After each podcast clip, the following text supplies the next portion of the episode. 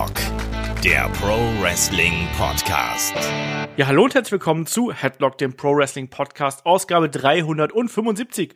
Heute beleuchten wir die legendäre Rivalität zwischen Shawn Michaels und dem Undertaker und wir beantworten auch eure Fragen. Mein Name ist Olaf Bleich, ich bin euer Host. Bei mir ist der David Klus von MannTV. Wunderschönen guten Tag, David. Hallo, ich freue mich. Ich freue mich auch. Ich habe da auch richtig Bock drauf. Ich glaube, beim letzten Rivalitäten-Podcast haben wir schon drüber gesprochen, dass wir darüber unbedingt mal reden müssen. Und eigentlich wäre der Kai auch hier noch mit im Boot gewesen, aber der Kai lernt lieber. Das sagt er zumindest. Ich glaube ja, er ist nach Opel gefahren und macht da gerade die Scheiben kaputt. Alles im Bereich des Möglichen. Nein, ähm, er ist tatsächlich anscheinend gerade im Lernstress und deswegen muss er auch gleich tatsächlich zu Beginn des Jahres mit einem Versprechen brechen, der wird nämlich auch nicht bei der Review zu AEW Revolution dabei sein. Das hat er ja eigentlich angekündigt gehabt. Wird er auch nicht schaffen. Alles Tja. Ausreden. Alles Ausreden. Die jungen Leute von heute auf keinen Fall lass mehr hier. Da muss man einfach Prioritäten setzen. Ne? Ja, eben. Die, ich meine, die Alten sind ja eh besser. Siehe heute schon Michaels und Undertaker. Genau das. So sieht es nämlich aus. Ähm, wir legen auch gleich los. An der Stelle hier nochmal äh, geht wieder ein Gruß raus, nämlich an die Kollegen äh, Remo und den Mike. Die haben nämlich auch dann bei Steady Jahresmitgliedschaften abgeschlossen und äh, unterstützen uns damit jetzt ein ganzes Jahr lang. Wir sagen Dankeschön, weil das sorgt wirklich dann dafür, dass wir auch hier ja diesen Content, den wir jetzt hier wirklich sehr, sehr, sehr häufig hier rausballern, dass wir den auch weiterhin so produzieren können, inklusive dann eben beispielsweise der Videos, die wir dann auch äh, machen. Und David, da bist du ja nächste Woche dann zum ersten Mal zugegen, live on air und so. Ach verdammt, ich muss mir die Haare schneiden. ich sehe gerade aus wie der Yeti. Ja, wir haben nächste Woche machen wir dann äh, auf YouTube die Predictions zu AEW Revolution. Das machen du und der Shaggy und dann mach, machen wir beide zusammen die Preview. Die gibt's dann exklusiv für unsere Supporter und natürlich haben wir dann auch die Review für alle hier im Freefeed, so wie wir das auch in der vergangenen äh, ja, Zeit geregelt haben. Aber David, damit würde ich sagen, legen wir doch einfach los, weil Shawn Michaels gegen Undertaker da kriegt man ja direkt so ein bisschen Herzklopfen, wenn man darüber spricht. Oder ich habe mir jetzt auch gestern noch mal als Vorbereitung auf den Podcast noch mal die Matches angeschaut. Ich habe mir noch mal Promos angeschaut. Boy, oh boy, das ist schon, das ist schon ein heftiges WrestleMania-Feeling, oder? Es ist vor allem dieses Big-Time-Feeling und da sind zwei absolute Könner am Werk. Und ich bin den beiden für besondere Momente dankbar und auch für die allerbeste Promo, das nehme ich jetzt schon mal vorweg, äh, der WWE-Geschichte oder der Wrestling-Geschichte für mich. Das ist die Promo von WrestleMania äh, 26. Die habe ich bestimmt in meinem Leben oh, 200 Mal geschaut, ohne Übertreibung jetzt. Die äh, gibt's auch auf YouTube und einfach nachschauen. Ich bin nicht der Einzige. Millionen über Millionen Aufrufe. Und welche Promo hat er schon? Ich habe es auch heute noch auf Discord geteilt, weil ich habe es mir heute auch noch angeschaut und ich hatte die nicht mehr so im Kopf zu meinem äh, zu meiner Schande und ich habe es mir angeschaut mit äh, super atmosphärischer Musik drunter und super geil einfach, also total atmosphärisch und generell die auch die Interviewduelle, die sich die beiden geliefert haben, da war immer Emotion dabei und das ist ja eigentlich das Spannende an der Sache. Die beiden sind gar nicht so oft aufeinander getroffen. Also, wenn man sich so die Cage-Match-Statistik der beiden anschaut, dann gab es da wirklich nur eine Handvoll Aufeinandertreffen. Und Shawn Michaels sagte ja auch, dass er und der Taker die waren eigentlich nie Freunde oder sonst irgendwas, sondern die waren einfach nur ja Kollegen. Man hat sich guten Tag gesagt, man ist aber nicht zusammen mit dem Auto gefahren, man hat nicht viel Zeit miteinander verbracht. Man war auch charakterlich komplett unterschiedlich und trotzdem haben die beiden so eine unglaubliche Chemie zusammen gehabt und das ist wirklich auch eine Seltenheit, die wir da gehabt haben. Und ja, äh, sollen wir da gleich mal ganz vorne anfangen, David? Ja, klar. Fangen wir ganz vorne Zeit. an. Weil es ist ja wirklich so, dass Shawn Michaels und der Undertaker sind sich ja lange Zeit auch gar nicht im Ring äh, gegenübergestanden. Also Shawn Michaels ist ja seit 1988 äh, bei der WWF gewesen, damals ja noch als Teil der Rockers, dann im Verlauf der Heel-Turn gegen Martin Jannetty, haben wir schon alles mal besprochen. Der Undertaker ist seit 1990 dabei und lange Jahre hatten die beiden einfach kein Programm gegeneinander. Also man hat ist sich mal begegnet, irgendwie so vielleicht mal im Rumble, wenn es hochkam, aber ansonsten eigentlich nicht. Und David, wie kommt sowas? Ich meine, der Undertaker war relativ schnell in hohen Card-Regionen. Shawn Michaels hat sich hochgearbeitet. Lag es daran? Ich glaube, es lag eher daran, dass beide zu verschieden waren und dass man als Booking-Team Probleme hatte, da sich Stories auszudenken, weil es, man kann ja schlecht dieses standardmäßige äh, David gegen Goliath machen, weil Shawn Michaels einfach nicht diesen typischen äh, David äh, darstellt, sondern er war halt der aufstrebende Star, freche Schnute, technisch absolut versiert, ein guter Storyteller, hatte Charisma, aber er war halt nicht dieser, wie soll man sagen, ähm, diese Underdog-typische für mich. Mhm. Er war immer eher, statt Underdog würde ich halt immer sagen, der aufstrebende Star. Und äh, Undertaker hingegen war halt dieses Monster, was sich eigentlich auch gerne mal anhand von Monstern gemessen hat und daran gewachsen ist. Ähnlich wie er es in Hulk Hogan jetzt zum Teil auch gemacht hat, auch immer diese Larger-than-Life-Gegner gehabt hat. Und bei Undertaker muss man auch dazu sagen, waren es ja nicht nur die Larger-than-Life-Gegner, sondern es waren ja teilweise auch wirklich Cartoon-Gegner, die er da vorgeworfen bekommen hat. Muss mal ganz böse zu formulieren. Also Kamala, Papa Shango und ich weiß nicht was. Du hättest ja auch einen von beiden geschadet. Ja, und ich glaube, es ist wirklich auch das, was du gesagt hast. Ich glaube, die passen einfach zu der damaligen Zeit, wo beide jetzt groß geworden sind, bis sie dann wirklich diese erste Geschichte miteinander hatten. Das hätte irgendwie nicht zusammen gepasst. Das hätte nicht äh, harmoniert im Ring vielleicht schon, aber irgendwie von den Geschichten her, glaube ich, wäre es da sehr schwierig geworden, diese beiden Persönlichkeiten unter einen Hut zu bringen das ist durchaus ein möglicher Grund. Und vielleicht auch, weil man da eben in Shawn Michaels auch lange Jahre vielleicht auch nicht unbedingt den, den absoluten Main-Eventer gesehen hat, während der Undertaker natürlich schon sehr schnell sehr weit oben in der Card angesiedelt gewesen ist, während Shawn Michaels sich ja wirklich Step für Step hier hocharbeiten musste, dann von Intercontinental Champion ähm, ne, dann auch persönliche Probleme gehabt hat. Das kommt ja alles da noch mit dazu. Und deswegen, es, es gibt tatsächlich Aufzeichnungen über Dark Matches aus dem Jahr 1995, wo es angeblich dann auch schon Matches gegeben haben soll. Ein, zwei Tag Team Matches auch hier, aber nicht wirklich, dass man jetzt sagen könnte, das war ein Programm, das war eine Fehde, sondern das war eher so, wir probieren es mal aus und gucken einfach mal, was dabei passiert. Bei einer Hausshow, vielleicht auch mal bei einem Raw oder sonst irgendwas, aber jetzt wirklich kein großes Match, sondern wo dann die beiden wirklich in ein ja, Programm gesteckt worden sind, das war 1997. Und wir haben zwei Programme bei den beiden eigentlich. Wir haben einmal das von 97, 98 und dann einmal 2009, 2010. Und da können wir die beiden vielleicht auch mal gegeneinander stellen, David, weil du es gerade gesagt, Shawn Michaels eher so der Up-and-Comer, Undertaker schon Household Name. Ähm, wenn du diese beiden Persönlichkeiten in diesen beiden Ver Epochen quasi vergleichst, was ist da der Unterschied und was sind die Gemeinsamkeiten? Also der Unterschied ist erstmal in den frühen Phasen, also in der äh, 97er, 98er Fehde, da war halt schon Miles auch charakterlich sehr schwierig, sagen wir es mal einfach so. Also er war halt noch in diesem Diva-Charakter, er war immer noch jemand, der als Jungspund galt, äh, sehr, sehr wild. Und Undertaker war ja charakterlich selbst da schon anders. Er war ja eher der bisschen, würde ich sagen, traditionelle, respektvolle Kerl. Und Shawn Michaels ist halt komplett äh, disrespektvoll. Äh, ja. Wie soll man das sagen auf Deutsch? Äh, respektlos vielleicht. Danke. ja, ja, respektlos. Und das, das passte halt gar nicht zusammen. Und anders bei 2009 und 2010 hast du halt diese gereiften und nicht nur Superstars, sondern halt Superstars, die auch für mich ähm, ihr wahres Ich quasi auch gefunden haben. Also die haben einfach im Laufe ihrer Karriere, im Laufe dieser über zehn Jahre ihre äh, Gimmicks weiter angepasst an sich selber. Die haben das gelebt, die waren im Grunde genommen, als sie das zweite Mal aufeinander trafen, ja, hatten die alles schon perfekt umgesetzt. Die waren, das, es stimmte schon alles und dann kamen halt diese beiden Giganten schlechthin, diese Superstars aufeinander. Und ich war im Übrigen sehr überrascht selber, wie wenig die beiden eigentlich miteinander zu tun hatten über die Jahre. Und das ist es mir da erst aufgefallen, von, oh ja, stimmt, du hast dich ja gefreut, wenn die aufeinander trafen, weil es das eigentlich nicht gab. Ja. Das ist eben in der heutigen Zeit wäre das auch eine Seltenheit, dass die es, also stell dir mal vor, du hast jetzt zwei Wrestler, die starten jetzt mehr oder minder zur gleichen Zeit, vielleicht mit ein bisschen Abstand, und die treffen erst in sieben Jahren oder so das erste Mal wirklich aufeinander. Ja, oder selbst, äh, die haben ja auch nicht tausend Tag-Team-Matches gehabt, wo die zumindest da aufeinander trafen. Nee, die sind eigentlich, beide sind komplett parallel gelaufen, aber haben ihren eigenen Weg gegangen.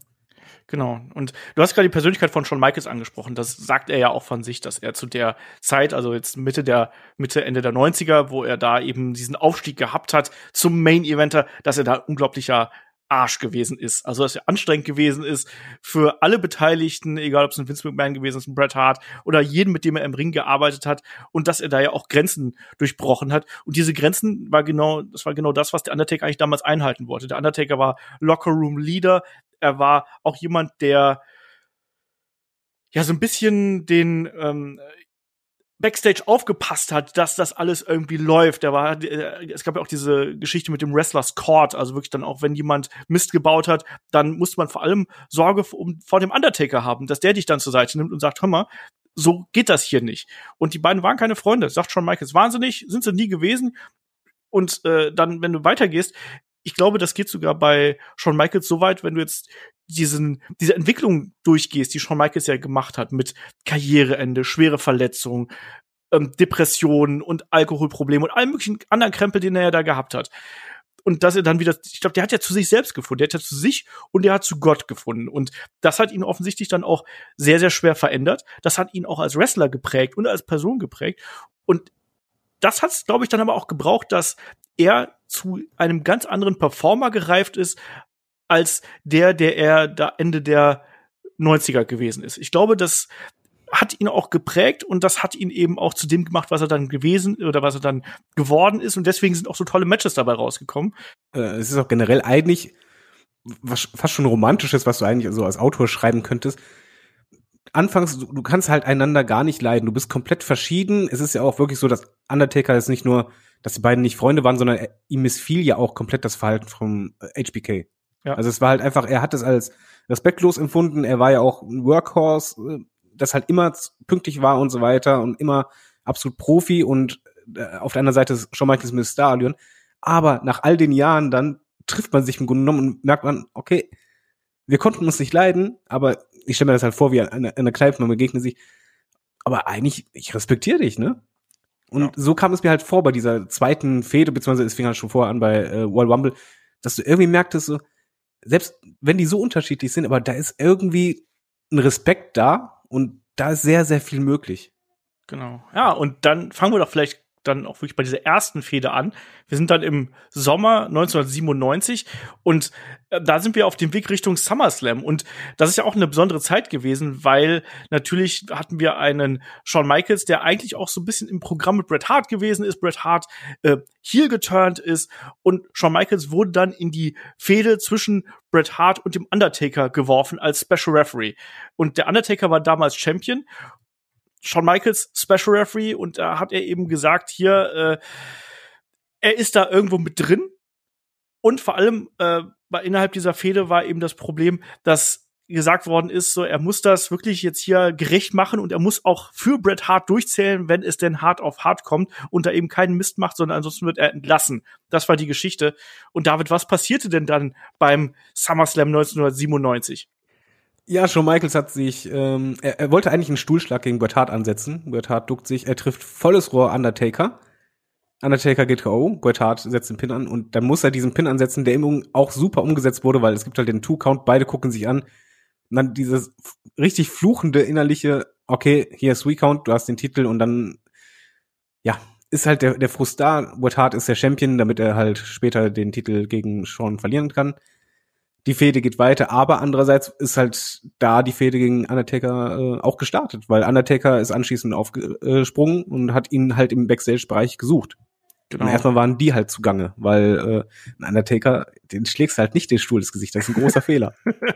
Das auf jeden Fall. Ähm, und hier war es dann eben auch so, dass im Vorfeld ja, also im Match hat ja Bret Hart schon Michaels angespuckt. Daraufhin gab es ja diesen Stuhlschlag. Es gab immer die Provokationen der beiden und das war dann eben der finale Moment, wo dann schon Michaels die Sicherung durchgebrannt ist, der Stuhlschlag kam. Und du hast richtig gesagt, der Undertaker äh, ist dann Shawn Michaels noch äh, gefolgt und damit war die Fehde eigentlich gemacht. Undertaker hat wegen Shawn Michaels Aussetzer, wegen Shawn Michaels äh, Emotionen hier den Titel verloren und vor allem, ja, wollte man dieses Match dann auch sehen. Und es wurde dann auch wirklich als Match verkauft, was es zum ersten Mal gegeben hat. Und Shawn Michaels hat dann in diversen Promos eben gesagt, unter anderem, ne, ich, ich lege mich für niemanden hin. Nicht für Bret Hart, nicht für Stone Cold Steve Austin, für niemanden. Und Undertaker, ne, für dich auch nicht. Und der Undertaker hat dann im Nachgang äh, sowas sinngemäß gesagt wie, ich habe dich, also thematisiert diesen Aspekt des äh, noch nicht aufeinandertreffens damit, dass er sagt,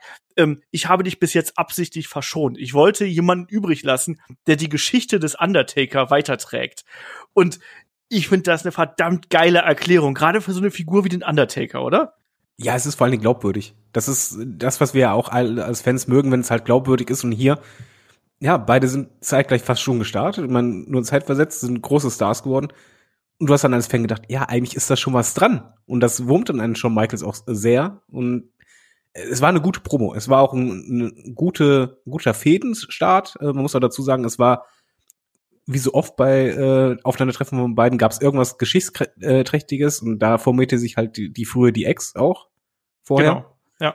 Und ähm, das erste Aufeinandertreffen fand ich allerdings als sehr enttäuschend dahingehend, dass halt gefühlt 48.000 Ringrichter K.O. gingen, äh, es einen blutigen Beatdown gab und äh, eigentlich kein richtiges Finish. Ja, das ist bei Ground Zero. Lass mal gerade ganz kurz noch, du hast das so ein bisschen so beiseite geschoben hier. Ich finde auch diese Charakterentwicklung, die Shawn Michaels hier auf diesem Weg durchgemacht hat, interessant, weil Shawn Michaels war davor eigentlich noch nicht ganz Babyface, aber er war so ein Tweener, um dich da wieder äh, aufzugreifen. Man ja. wusste nicht so genau, wo man ihn hinstecken sollte. Und er hat ja in der Anfangsphase dieser Fehler auch noch gesagt, dass es keine Absicht gewesen ist. Und dann kam es ja zu diesem Bündnis mit Hunter Hearst Helmsley. Und das war am äh, 18. August äh, 1997, das ist ungefähr ja, zweieinhalb, drei Wochen vor Ground Zero, wo das Match stattfinden sollte. Und da gab es ja erstmal auch einen Beatdown wirklich von Shawn Michaels gegen Undertaker, wo er ihm mehrere schwere Stuhlschläge an den Kopf verpasst hat. Und der Undertaker ist hier als ja, blutender Haufen Elend zurückgelassen worden, mal ganz ähm, böse formuliert. Und der Undertaker hat dann im Nachgang gesagt, so gut, ich gebe dir zwei Dinge. A, du hast Mut und B, du kannst einen verdammt guten äh, Stuhlschlag austeilen. Aber bei Ground Zero, ähm, da wird's ganz, ganz anders aussehen. Aber ich finde gerade diese Geschichte, dass Shawn Michaels hier den Undertaker blutig schlägt, auch ganz wichtig innerhalb dieser ersten Fehde, weil das war ja wirklich was Besonderes. Also, dass man den Undertaker so dominiert, klar, da war schon der Fehde gegen Mankind, aber das so krass bei einer Raw-Ausgabe, das fand ich damals schon heftig. Ja, aber es zieht sich auch ein bisschen durch die Fäden der beiden durch. Shawn Michaels war im Grunde genommen der Wrestler, der den Undertaker, äh, sagen wir, die menschliche Seite vom Undertaker gezeigt hat der halt nicht nur hier das absolute Monster war, sondern nee, der hat auch die Schwächen gezeigt. Also dass Undertaker auch schon leiden kann und auch leiden muss. Und es war äh, übrigens auch noch ganz interessant, du sagst halt richtig, es war absolut blutig. Das hat so die ersten Jahre von den beiden ausgezeichnet. Und danach haben die komplett darauf verzichtet. Beim, beim zweiten Mal. Ja, also, nicht ganz. Ich, ich meine, äh, bei, bei dem äh, 26er hat doch mal ich auch schon Michaels geblutet, wenn ich mich komplett täusche. Ja, aber es war aber nicht so dieses, ähm, ich, ich nehme, also, um das vorwegzunehmen, in, in der ersten Phase, in der ersten großen Fehde, ging es halt schon darum, okay, Shawn Michaels benutzt viele Gegenstände. Ja. Auch, auch später. Und dann bei den zweiten Fädentreffen, eigentlich hast du es halt öfters, dass sich Fäden relativ ähnlich anfühlen, sagen wir zum Beispiel Cena gegen Orton, hast du irgendwie so ein Grundgefühl, was immer ähnlich ist. Aber die zweite Fehde, dann natürlich zig Jahre später, war hingegen anders. Da ging ja. es um andere Emotionen, da ging es um andere Charaktere und es ging halt um anderes Wrestling. Ja. Es ging auch nicht mehr um Heel oder Face oder sonst irgendwas, ja. sondern es ging nur noch Undertaker gegen Michaels. Die beiden waren in dem Moment so groß, da war es egal, ob du gut oder böse bist. Also das war bei beiden aber immer so, ne? Oder? Selbst bei der ersten, das, oder kam das dir auch nicht so vor? Beim ersten, finde ich, hat das schon eine große Rolle gespielt, dass Shawn Michaels hier als der Böse agiert hat und der Undertaker der das Babyface gewesen ist. Das fand ich schon sehr wichtig, gerade weil Shawn Michaels in so einer Übergangsphase gewesen ist von Babyface hin zum Heel. Ich glaube, das hat, da hat er hier auch den Undertaker gebraucht, damit er diese andere Seite von sich zeigen konnte und damit er die präsentieren kann und da auch glaubhaft dastehen konnte. Ja, siehst du, bei mir ging's anders. Also bei mir war schon damals so das Gefühl, da sind irgendwie so zwei Stars und das ist, es fühlte sich immer sehr persönlich an. Da, das ja. Bei den beiden ging es mir auch nie um irgendwelche, die, wie soll man sagen, es klingt halt irgendwie blöd, weil das soll jetzt nicht Herabstufung sein, aber Undertaker und Michaels brauchten für mich nie einen Titel. Nö, in der, in der Konstellation auf jeden Fall nicht. Da war der Titel eher vielleicht ein bisschen Katalysator oder sonst irgendwas, aber im Grunde die beiden stehen für sich. Hier in der Anfangsphase, hm, bei der zweiten Matchserie, also bei der zweiten Fehde quasi dann, nee, braucht's absolut nicht. Ähm, du hast gerade gesagt, Ground Zeroes, äh, Ground Zero, ähm, der, der Pay-Per-View, das Aufeinandertreffen der beiden durchwachsen, ist aber auch nicht so dramatisch, finde ich. Ich finde, beim ersten Match muss man nicht alles raushauen. Und hier war eher so die Geschichte, dass man ja darauf aufbauen wollte. Es gab sehr viele Eingriffe, du hast gesagt, Ref-Bumps ähm, en masse. Und am Ende war es ja ein No-Contest einfach. Also man wollte hier dieses äh, erste Mal bringen. Das war auch okay, aber man genau, es, es, war okay, aber da geht bei beiden mehr. Aber das auch wieder, es gab keinen klaren Sieger. Und was passiert, was bei beiden halt immer passiert, es muss irgendwas Geschichtsträchtiges kommen, was im Nachhinein halt erst geschichtsträchtig ist. Und zwar das erste Hell in a Cell Match. Genau, das war dann eben auch super wichtig. Der Undertaker da ja auch schon äh, natürlich dann im Vorfeld verstrickt in die Sache mit Paul Bearer, der sich hier immer wieder zu Wort gemeldet hat, dass er kommen würde ne, und dass er leben würde. Und wir wissen, Kane äh, klopft da schon an die, an die Hintertürchen. Und ja, der Aufbau zu Black Blood war eigentlich relativ einfach dann zu diesem Hell in a Cell, weil das, die, die Bühne war ja gemacht irgendwo. Ne? Und man wusste auch, dass der Wrestler, der hier gewinnen würde, der würde dann auf kurz oder lang ähm, um die WWF World Heavyweight Championship antreten. Und ja, David, was soll man über das erste Hell in a Cell sagen? Storytelling, äh, Storytelling und ein bisschen noch Storytelling. Also ich finde es ist eines der stärksten. Äh, ich finde es auch ähm, stärker als viele, die folgten, die vielleicht so einen schöneren Moment hatte, aber was sie geschafft haben in diesem Match, ist halt diese Hell in a Cell als etwas wirklich mega gefährliches zu etablieren. Du hast halt äh, in dem Match eigentlich die Geschichte, dass du Shawn Michaels hast, der sich absolut unwohl fühlt da drin. Der möchte da gar nicht drin sein. Der will eigentlich raus. Und Undertaker ist halt einfach so, ja, das ist jetzt mein Zuhause. Du kommst mir hier nicht weg. Und diese Geschichte hat man halt so toll erzählt, dass halt Hell in Cell kann man sich heutzutage gar nicht mehr vorstellen. Es war etwas so Besonderes, wo du halt wirklich auf einmal diese Situation hattest. Nee, da ist auch nicht, dass du oben drüber klettert, da kannst, du kommst einfach hier nicht raus. Du musst dich ihm stellen und Shawn Michaels hat dann eigentlich, musste umswitchen. Er war der körperlich Unterlegene, er war derjenige, der eigentlich gar nicht hier sein wollte. Er wollte eigentlich nur raus und er musste dann wirklich Ringtreppe nehmen, irgendwie versuchen, diesen Hühn niederzuringen, damit er eine Chance hat.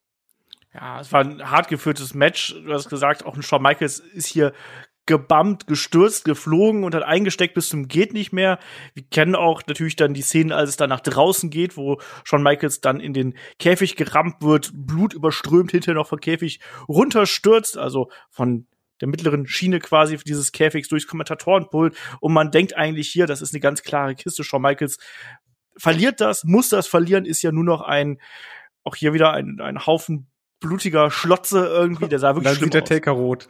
Genau, und dann äh, kommt eben Kane raus und äh, verschafft sich Zugang in den Käfig und gibt's den Tombstone. Shawn Michaels gewinnt am Ende.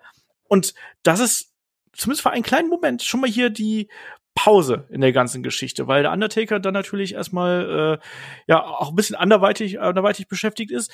Ähm, bei Shawn Michaels ging es natürlich dann weiter Richtung Survivor Series, Montreal Screwjob und haben wir auch schon diverse Mal drüber gesprochen. Ähm, Shawn Michaels gegen Bret Hart im Main Event. Ähm, es wird das, das Match wird abgeläutet, bevor äh, überhaupt irgendwas passiert ist. Bret Hart weiß nicht, was, was geschehen ist. Es gibt einen Titelwechsel.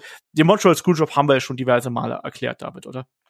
Ja, den, müssen wir auch nicht erklären. Das ist auch als Bret Hart-Fan, es, es tut eine Seele weh. Es war halt einfach die Zeit auch von Shawn Michaels, der nicht unbedingt der äh, fairste und respektvollste Kollege ist, sagen wir mal so rum. Ähm, es hat auch für ordentlich Stress gesorgt backstage, wie du halt schon vorhin sagtest. Taker hat ja auch ein gewisses Standing und er fand zum Beispiel die Aktion ganz und gar nicht lustig.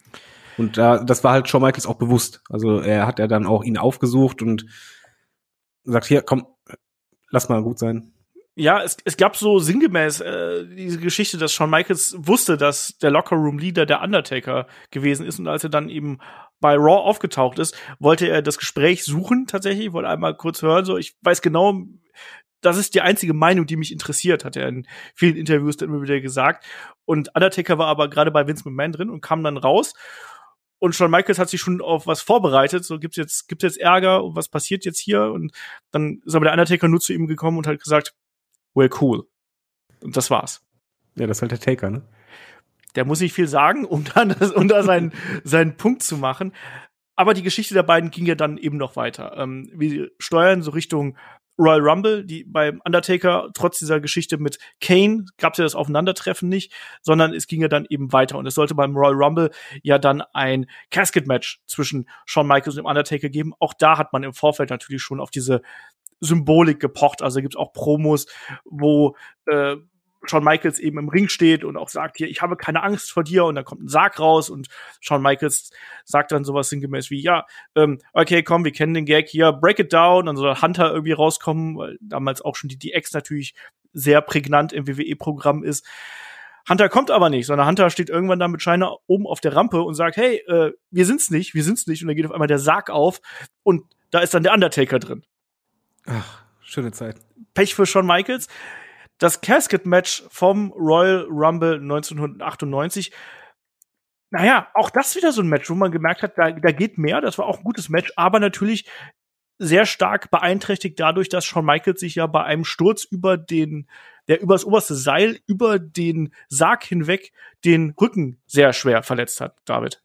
Ja, er ist mit dem unteren Rücken gegen die Kante vom äh, Sarg geknallt. Es sah eigentlich nicht spektakulär aus. Du hast es auch im Match selber gar nicht gesehen.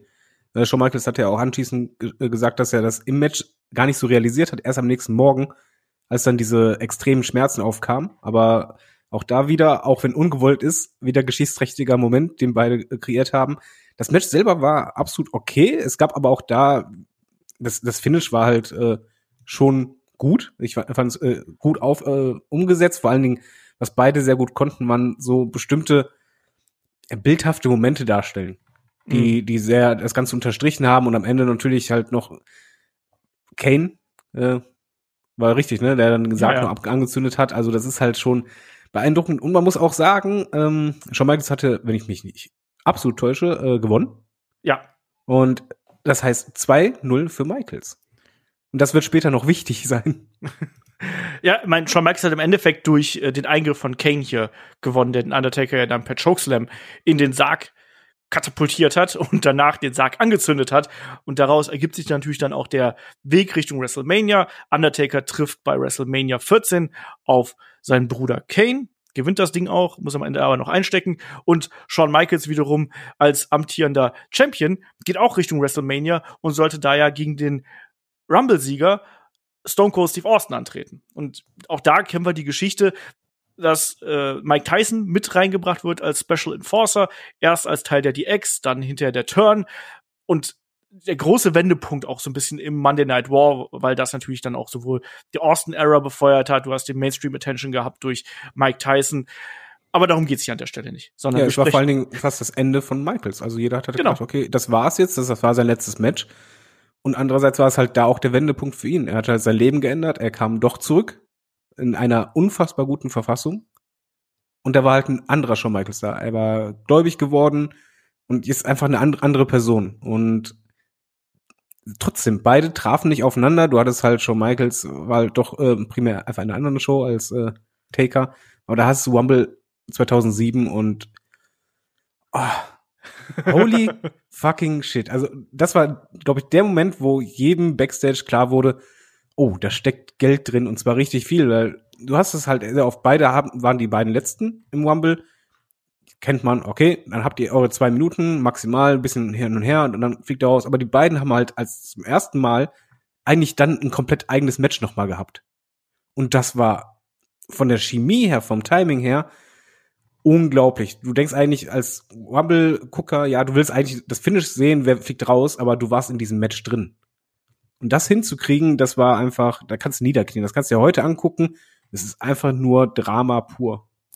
Ja, und Shawn Michaels sagt eben auch, sie waren beide selber überrascht, wie das funktioniert hat. Da war die Atmosphäre in der Halle, war absolut zum Greifen. Das war ja auch noch in San Antonio, Texas. Also der Heimatstadt von Shawn Michaels und auch Undertaker kommt ja aus Texas. Äh, also da war die Atmosphäre war halt eben da und die beiden haben zusammengearbeitet. Zum ersten Mal seit, ja, das sind ja fast zehn Jahre im Endeffekt, ne? Und stehen im Ring und auf einmal merkst du so, es klickt und du hast irgendwie eine absolut exorbitante Chemie mit jemandem, mit dem du schon ein paar Mal im Ring gestanden hast, aber wo du eigentlich ein herausragendes Match gehabt hast und dann im zwei so Matches man gedacht hat, ja, da, da wäre noch mehr gegangen irgendwo, ne? Da wäre mehr gegangen. Oder auf einmal hast du das und da merkt der dann, wie du richtig gesagt hast, jeder irgendwo, okay, okay, vielleicht David, vielleicht ist das eine Geschichte für die Zukunft. Aber du hast auch richtig gesagt, damals waren die beiden dann auch sehr oft einfach bei unterschiedlichen Shows zugegen. Also gerade der Undertaker war ja dann äh, das Face von SmackDown lange Zeit, Shawn Michaels äh, zumeist bei Raw zugegen.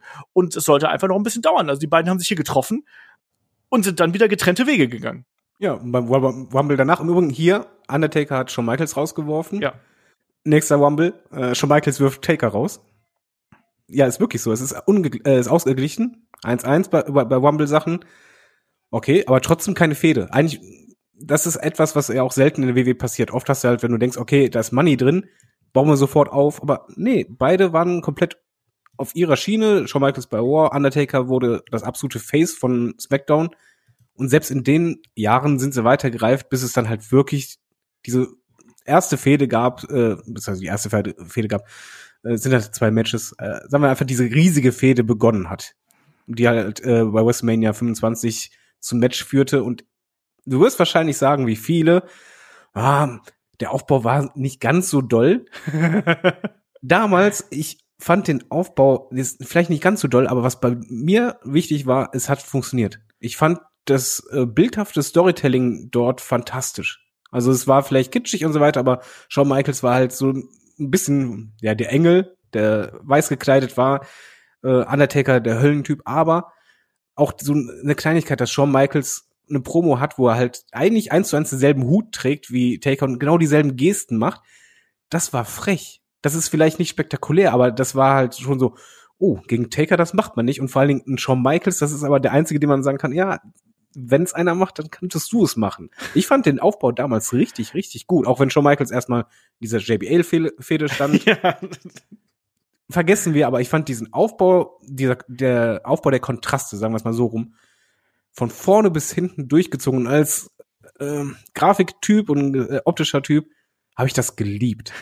Kann ich komplett verstehen. Man muss aber auch sagen, dass Shawn Michaels Wladimir Koslov besiegen musste, um auf den Undertaker zu treffen. Also hätte ja, man sich das damals anders überlegt, dann hätten wir Wladimir Koslov gegen den Undertaker bei WrestleMania gehabt. Nein, Quatsch. Wollen wir heute darüber reden. Genau. Ich fand auch, die, diese Promo ist, wir haben ja vorhin gesagt, okay, die beiden trafen nie aufeinander, sind aber gereift. Und genau das fand ich zum Beispiel in den Promos auch so cool, weil das bildhaft dargestellt wurde, weil es zwei unterschiedliche Wege waren. Undertaker ist halt, er steht für WrestleMania, für, eben für, wegen seiner Streak zu dem ja. Zeitpunkt. Aber Shawn Michaels stand genauso für WrestleMania, nur aus einem anderen Grund, weil er halt der Showstealer war. Er war genau. Mr. WrestleMania. Und ich fand, das passte halt einfach. Das war absolut nachvollziehbar für dich als Fan. Wenn du das jahrelang verfolgt hast, sagtest du, ja, eigentlich komplett verschieden.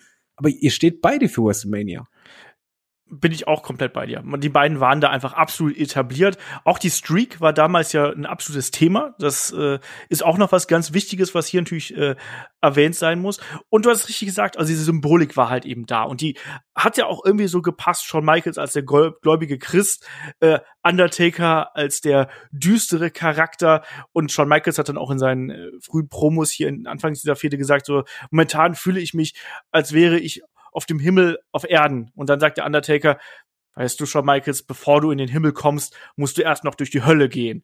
Und ja, so gut. Diese, diese, diesen Kontrast hell und dunkel, Himmel, Hölle, gut gegen böse noch nicht mal so stark, sondern eher diese ähm, metaphorischen Elemente. Also nicht gut gegen böse, weil auch der Undertaker war ja nicht böse in dem Augenblick, sondern ja die beiden waren einfach nur Rivalen in dem Augenblick, die von ihrer Ausrichtung und von ihrer Persönlichkeit nicht anders hätten sein können. Und Shawn Michaels hat ja dann auch hier sehr viel von der Symbolik des Undertaker entlehnt. Dann hat er eine Probe von einem Friedhof gehalten, hat dann beispielsweise einen Grabstein mit äh, der mit der Zahl des der Streak in ein Grab befördert, hat auch im späteren Verlauf eine ein Begräbnis abgehalten wo die Streak und der Undertaker beerdigt werden sollten im Ring. Hat natürlich alles nicht geklappt, gab Eingreifen von Undertaker und so weiter und so fort. Aber er hat hier eben wirklich dann alles alle Register gezogen hat und dann auch die Bibel zitiert und keine Ahnung was. Also all umgekehrt, das im Übrigen umgekehrt genauso. Undertaker hat, wenn er zum Beispiel äh, schon Michaels attackiert hatte,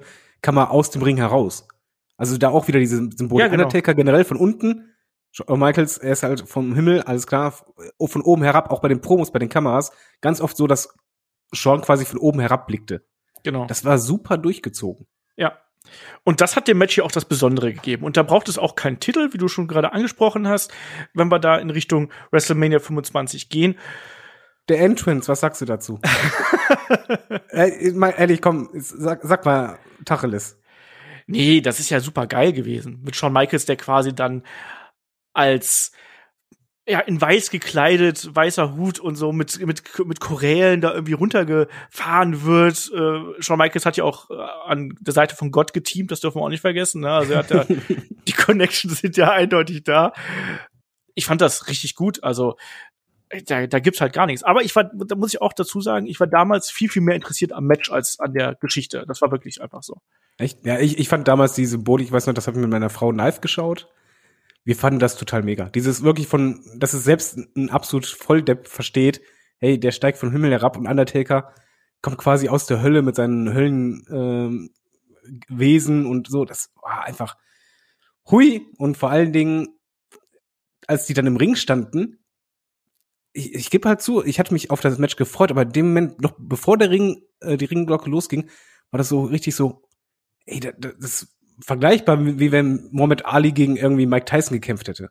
Ja. Das ist so, so eine Konfrontation, wo du direkt Gefühl hast, oh, das sind zwei Giganten und ich bin mir jetzt nicht sicher, wie das Match ausgeht. Das war das erste Mal seit langer Zeit dort, dass ich echt vor dem Match schon dachte, oh, vielleicht bricht ja doch die Streak. Ja. Und das war ganz wichtig im Aufbau hier. Also Shawn Michaels hat ja auch einfach dieses Standing gehabt, dass das möglich wäre, dass er hier eben die Streak bricht. Und da hätte man es ihm auch total gegönnt. Also ich hätte es, ich hätte da total mit leben können, wenn Shawn Michaels die Streak gebrochen hätte. Und dieses Match war ist absolut fantastisch. Also auch das haben wir ja schon im Match of the Week besprochen. Ähm, David, was macht das für dich aus? Weil wir haben ja da unter anderem auch noch diesen waghalsigen Sturz nach draußen, wo der Undertaker, der genau, Sim Snooker damals, also der, äh, also der Sohn von Jimmy Snooker war das damals. Das hat man als Rückgriff auf den ersten Undertaker-Gegner bei WrestleMania hier mit eingebaut. Hatte, hatte dann ja da draußen umgesäbelt und war ja zeitweise sogar ausgenockt und trotzdem war dieses Match so herausragend. Also was hat dieser Kampf für dich so besonders gemacht? Es war auf jeden Fall erstmal rein persönlich, es war der einzige Kampf, an dem ich erinnern kann, wo ich über die Hälfte stand beim Zugucken. Das war halt wirklich so. Es war auch ein komplett anderes Match, als du es von den beiden gewohnt warst. Vorher von den Fäden, wo du halt sagst, okay, Gegenstände blutig, vor allen Dingen sehr hart geführt. Aber das hier, es war unglaublich schnell.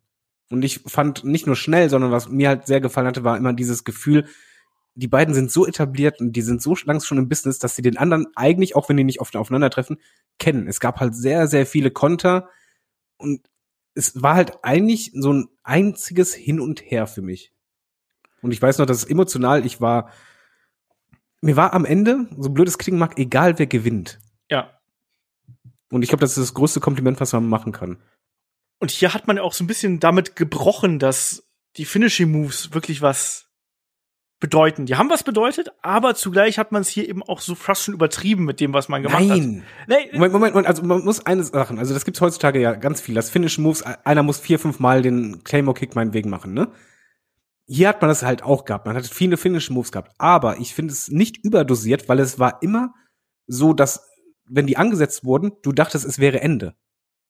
Und das ist für mich ein sehr großer Unterschied. Du hast halt oft Finish Moves, wo du siehst, aber ist klar, der kommt eh raus. Aber hier war es wirklich so rum, dass du dachtest, okay, Finish Move, Ende, ah, doch nicht. Nächster Finish Move, vielleicht ist es dieser ja. Und mit jedem weiteren Finish Move wuchs dieser Moment, dass du wusstest, der nächste könnte es sein. Ja.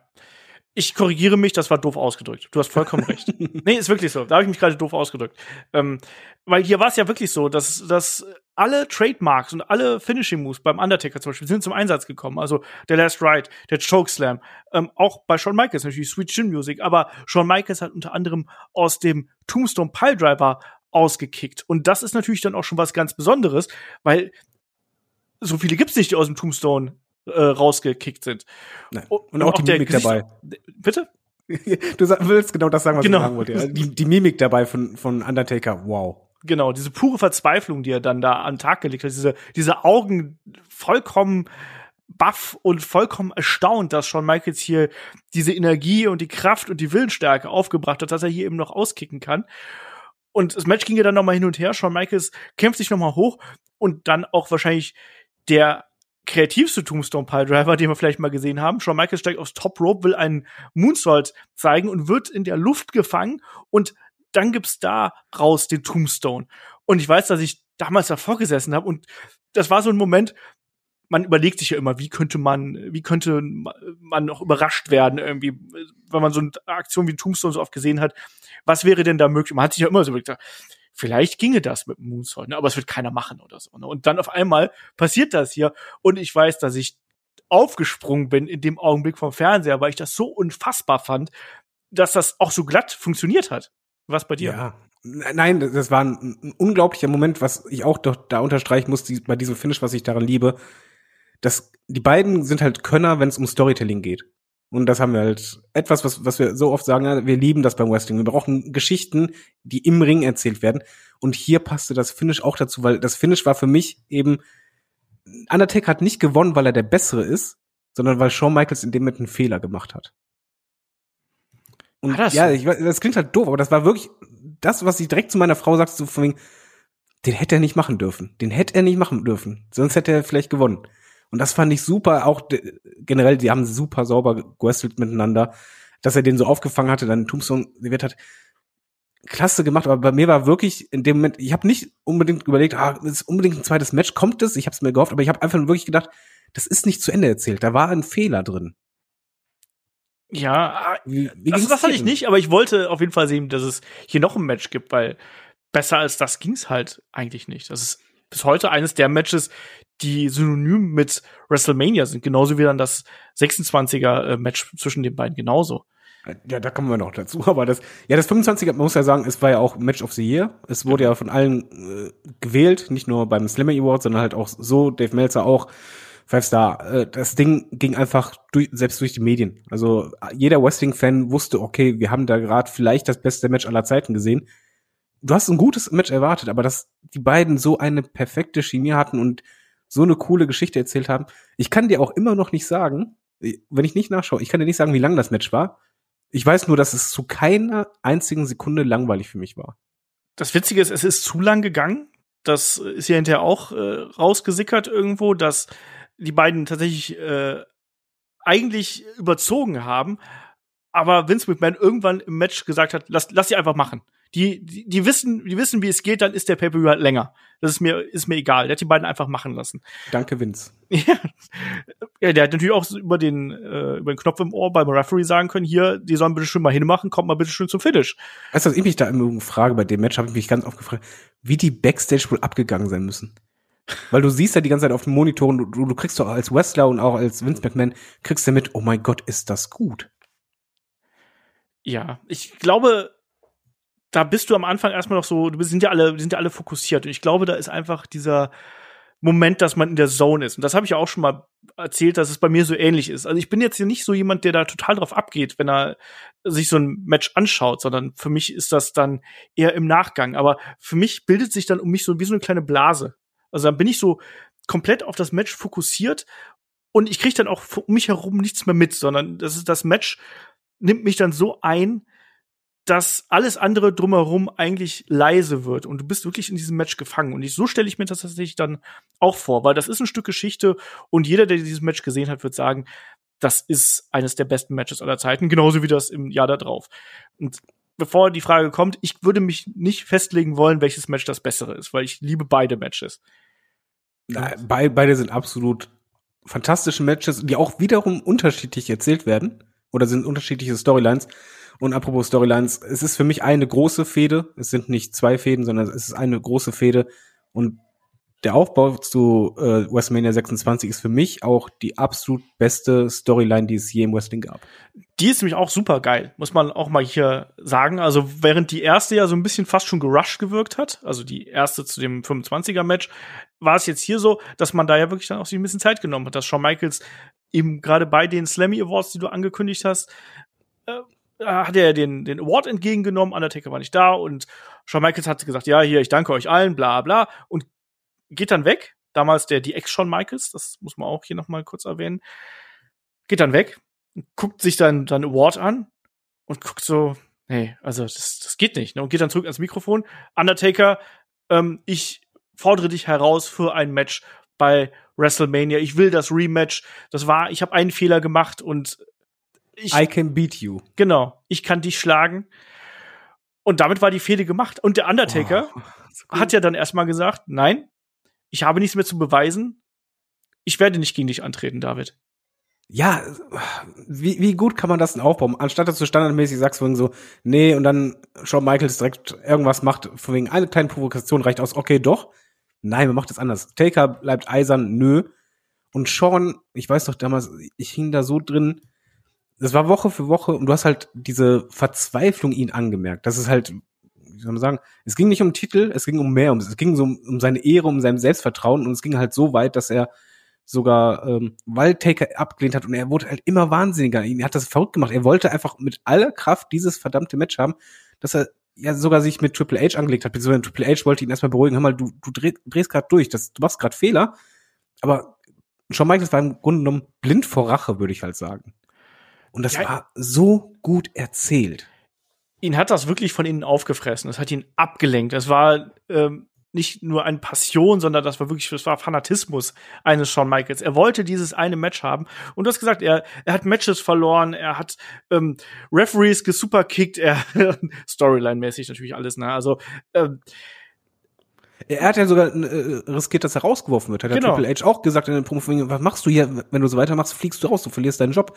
Und er sagt dann einfach, mir ist das egal, ich möchte dieses Match haben. er hat ja dann auch immer wieder gesagt, so ohne dieses Match habe ich keine Karriere. Ja, super. Und es ist glaubwürdig. Ich meine, du hingst als Fan da. Entschuldigung, dass ich eben so viel rede, ne? Äh, muss man okay. vorwegnehmen. Das ist so gut gemacht und du wolltest auch jede Woche im Übrigen weitersehen, wie es weitergeht. Du, du konntest es nachvollziehen. Du würdest, wusstest wirklich, selbst wenn du nicht genauso gedacht hast, selbst wenn du Taker-Fan bist, du konntest bei Shawn Michaels alles nachvollziehen, was er gemacht hat. Und du hast halt wirklich geglaubt, oh, dieser Typ, der, der will das doch mit aller Macht. Es gibt ihm doch endlich dieses Match-Taker. Dass dann irgendwann wirklich das Publikum auch eigentlich so, wie soll man sagen, auf der, nicht auf der Seite von Shawn Michaels war, aber sich selber gewünscht hat, er soll dieses Match kriegen. Bitte, gib es ihm. Der, der macht es doch wahnsinnig. Du musst es doch sehen. Der, der gibt einen, müden Dreck auf seine Karriere, meinetwegen. Der will einfach nur noch dieses Match haben. Ja, und dann haben wir es ja auf einem Wege wäre es ja so gegangen, ne? Undertaker damals ja Champion. Wenn Shawn Michaels den Rumble gewonnen hätte, Oh, göttlich. Dann hätte das funktioniert. Und Shawn Michaels äh, hat sich dann auch wirklich im Rumble-Match sehr wacker geschlagen, sehr viele Leute eliminiert und ist aber dann am Ende äh, dann doch von Batista ja eliminiert worden. Ja, nicht nur eliminiert worden. Das war dieser Wumble, als, er, als Shawn Michaels reinkam, erstmal die Crowd ist ausgerastet. Da war halt eben genau das. Es war halt eine Story im Wumble, dass einfach dachtest, schaff es, schaffst es, du musst es schaffen. Und dann er eliminiert, was er halt sonst nicht macht, einen nach dem anderen, wirklich, er ist komplett drin, macht dann halt draußen wieder einen Fehler. Das ist, glaube ich, sehr wichtig. Wie gesagt, Well Wumble, äh, Well Wumble, ähm, WrestleMania 25 hat er verloren durch einen Fehler, in meinen Augen. Auch laut Storyline. Ganz, ganz, ganz Rumble- kurz, ganz, ganz ein Detail, was ich noch hinzufügen möchte. Ja. Shawn Michaels hat ja sogar Triple H eliminiert. Ja, ich wollte es gerade sagen. Okay, Mist. Verdammt. Okay, Entschuldigung. Also ich wollte halt sagen, er hat halt den Wumble auch ähm, oder diese Ch- Chance auch verloren durch einen Fehler, weil er halt nach draußen gegangen ist, wo er eigentlich wissen müsste als Veteran. Nee, und er ist vorher über Leichen gegangen. Er hat Triple H rausgeworfen, hat rausgeschaut und auch da die Mimik von Shawn Michaels so gerne Overacting macht. Dieser Blick, als er äh, Triple H rausgeworfen hat, war einfach wirklich nicht mal von wegen, ey, sorry Mann, sondern ich muss das jetzt machen. Ich habe keine andere Wahl. Ich muss diesen Wumble gewinnen. Und als er äh, schon rausgeflogen ist, ich gebe zu, das, es war nicht ein Downer für mich dahingehend, dass ich sage, oh, Mist, scheiß was Wumble, sondern ich war traurig. Ich war richtig traurig. Ich weiß auch noch, dass äh, meine Frau, die war richtig am Seufzen. Also es tat dem Publikum leid. Auch weil er, er hat ja versucht, sich noch irgendwie festzuhalten. Ja. Batista schlägt nochmal auf die Hand. Das war so perfekt wieder Storytelling, so super umgesetzt. Und als er dann da lag, du hast eigentlich nur gedacht, oh nein, das kann nicht wahr sein. Der hat jetzt doch so viele Rückschläge gehabt, jetzt bitte, nein, nicht das auch noch. Genau das. Und dann ging das ebenso weiter. Und Shawn Michaels wollte die Fehde unbedingt haben und dieses Match unbedingt haben. Die Fehde lief ja schon, aber das Match war noch nicht festgesetzt. Tja, und da blieb dann nur noch äh, eine Möglichkeit, ne? Elimination Chamber, David. Äh, Ja. Da stand ja der Undertaker hier äh, in der Zelle, die wir jetzt ja zuletzt auch gesehen haben. Der war ja damals ähm, World Heavyweight Champion und stand dann eben in einem Match gegen ähm, John Morrison, Rey Mysterio, CM Punk, R-Truth und dann eben Jericho. Das, äh, ja, und dann griff da ein Shawn Michaels ein und kostete den Undertaker seinen Titel. Und du warst nicht böse. Du Nee. warst als Fan nicht böse, weil du einfach dachtest, er hat alle fairen Mittel probiert, aber es klappte einfach nicht. Er muss jetzt einfach was Unfaires machen. Er muss im Grunde genommen, Taker hat ihn was super Wichtiges genommen. Jetzt nimmt er ihn einfach den Titel, damit er gar keine andere Wahl hat, als sich ihm zu stellen. Und das war ein toller Eingriff, der halt nicht gestört hat. Und dann diese Ansetzung von wegen, okay, Taker sagt in der nächsten Promo dann, wir können es machen, du kriegst das Match, aber nur unter einer Bedingung, meine Streak gegen deine Karriere und so blöd ich diese Stipulation immer finde, hier hat die wie Arsch auf einmal gepasst. Ja. Und auch diese Promo, wenn man die sich anhört, da ist ein Shawn Michaels, der erstmal wirklich fünf Minuten die Promo hält. Dann kommt der Undertaker dazu, nimmt quasi an. Shawn Michaels möchte den Ring verlassen und dann kommt das, was du gerade gesagt hast, ähm, dass Undertaker sagt so, wir machen das unter einem einzigen, unter einer einzigen Voraussetzung machen wir das hier. Das ist Streak gegen Karriere. Ich will nicht deine Seele wie im letzten Jahr, die habe ich ja schon. Ähm, ich will deine Karriere und dann sagt Shawn Michaels das, was ich gerade eben schon mal erwähnt habe, dass er sagt, ohne dieses Match habe ich gar keine Karriere. Ab dafür. You're on, sagt er dann. Oh, war das gut. Und ich weiß auch noch, äh, später gab es noch ein Backstage-Segment mit Triple H, der sagte, was hast du da gemacht? Was hast du da gemacht? Und der einfach so, halt mich nicht auf. Oder, Ja. ne, beziehungsweise er hat da sogar ihn vor der Wahl gestellt, wenn du dich mir in den Weg stellst, dann sind wir halt keine Freunde mehr. Das, also es ging komplett durch. Also Shawn Michaels hat einfach rot gesehen, alles aufs Spiel gesetzt und es passte einfach. Und es war so, oh, also emotionaler habe ich es als einfach noch nie in der Storyline gehabt beim Wrestling. Das war, ich gebe halt zu, es gab sehr viele Sachen, aber hier war das einfach, dass ich so mitgeleidet, mitgelitten, mitgelitten habe. Oder wie ging es dir eigentlich damals so? Also jetzt mal nur rein von emotional her, hattest du irgendwie einen klaren Favoriten wegen, ich stehe auf der Seite oder war das halt eher so, boah, das tut mir gerade irgendwie alles weh. Shawn Michaels. Ich wollte immer, ich war immer ein riesen Shawn Michaels Fan. Also wenn du mich fragst, welche Seite war ich, ähm, war das, war das hier Shawn Michaels. Man hat ja auch im Vorfeld natürlich schon gewusst, dass Shawn Michaels eventuell alsbald seine Karriere beenden würde. Das gab's ja schon als Gerücht vorweg und hat immer wieder auch in Interviews gesagt, dass er nicht mehr ganz so lange machen wollen würde. Man hat sich das schon gedacht und auch Shawn Michaels hatte später in Interviews gesagt, dass er ähm, dann, als er bei WrestleMania 25 mit seiner Frau und seinen Kindern nach Hause gefahren ist, hat er zu seiner Frau gesagt so, Mensch, weißt du, also wenn das jetzt mein letztes Match gewesen wäre, da hätte ich eigentlich ganz gut mitleben können. Da hätte ich total zufrieden einfach wäre ich nach Hause gefahren und dann wäre es gut gewesen. Und da ist wohl dann auch schon dieser Entschluss gereift und danach gab es dann eben einen Anruf von Michael Hayes und das ging so ein bisschen hin und her, was man damit machen könnte, äh, weil man hat das auch schon backstage natürlich geahnt, dass es in diese Richtung gehen könnte. Ja, und bei der Fehde zwischen Undertaker und Shawn Michaels war es ja doch immer wieder, dass die beiden sich gegenseitig attackiert haben. Immer wieder Sweet Chin Music, Tombstone oder Chokeslam und das ging ja immer hin und her.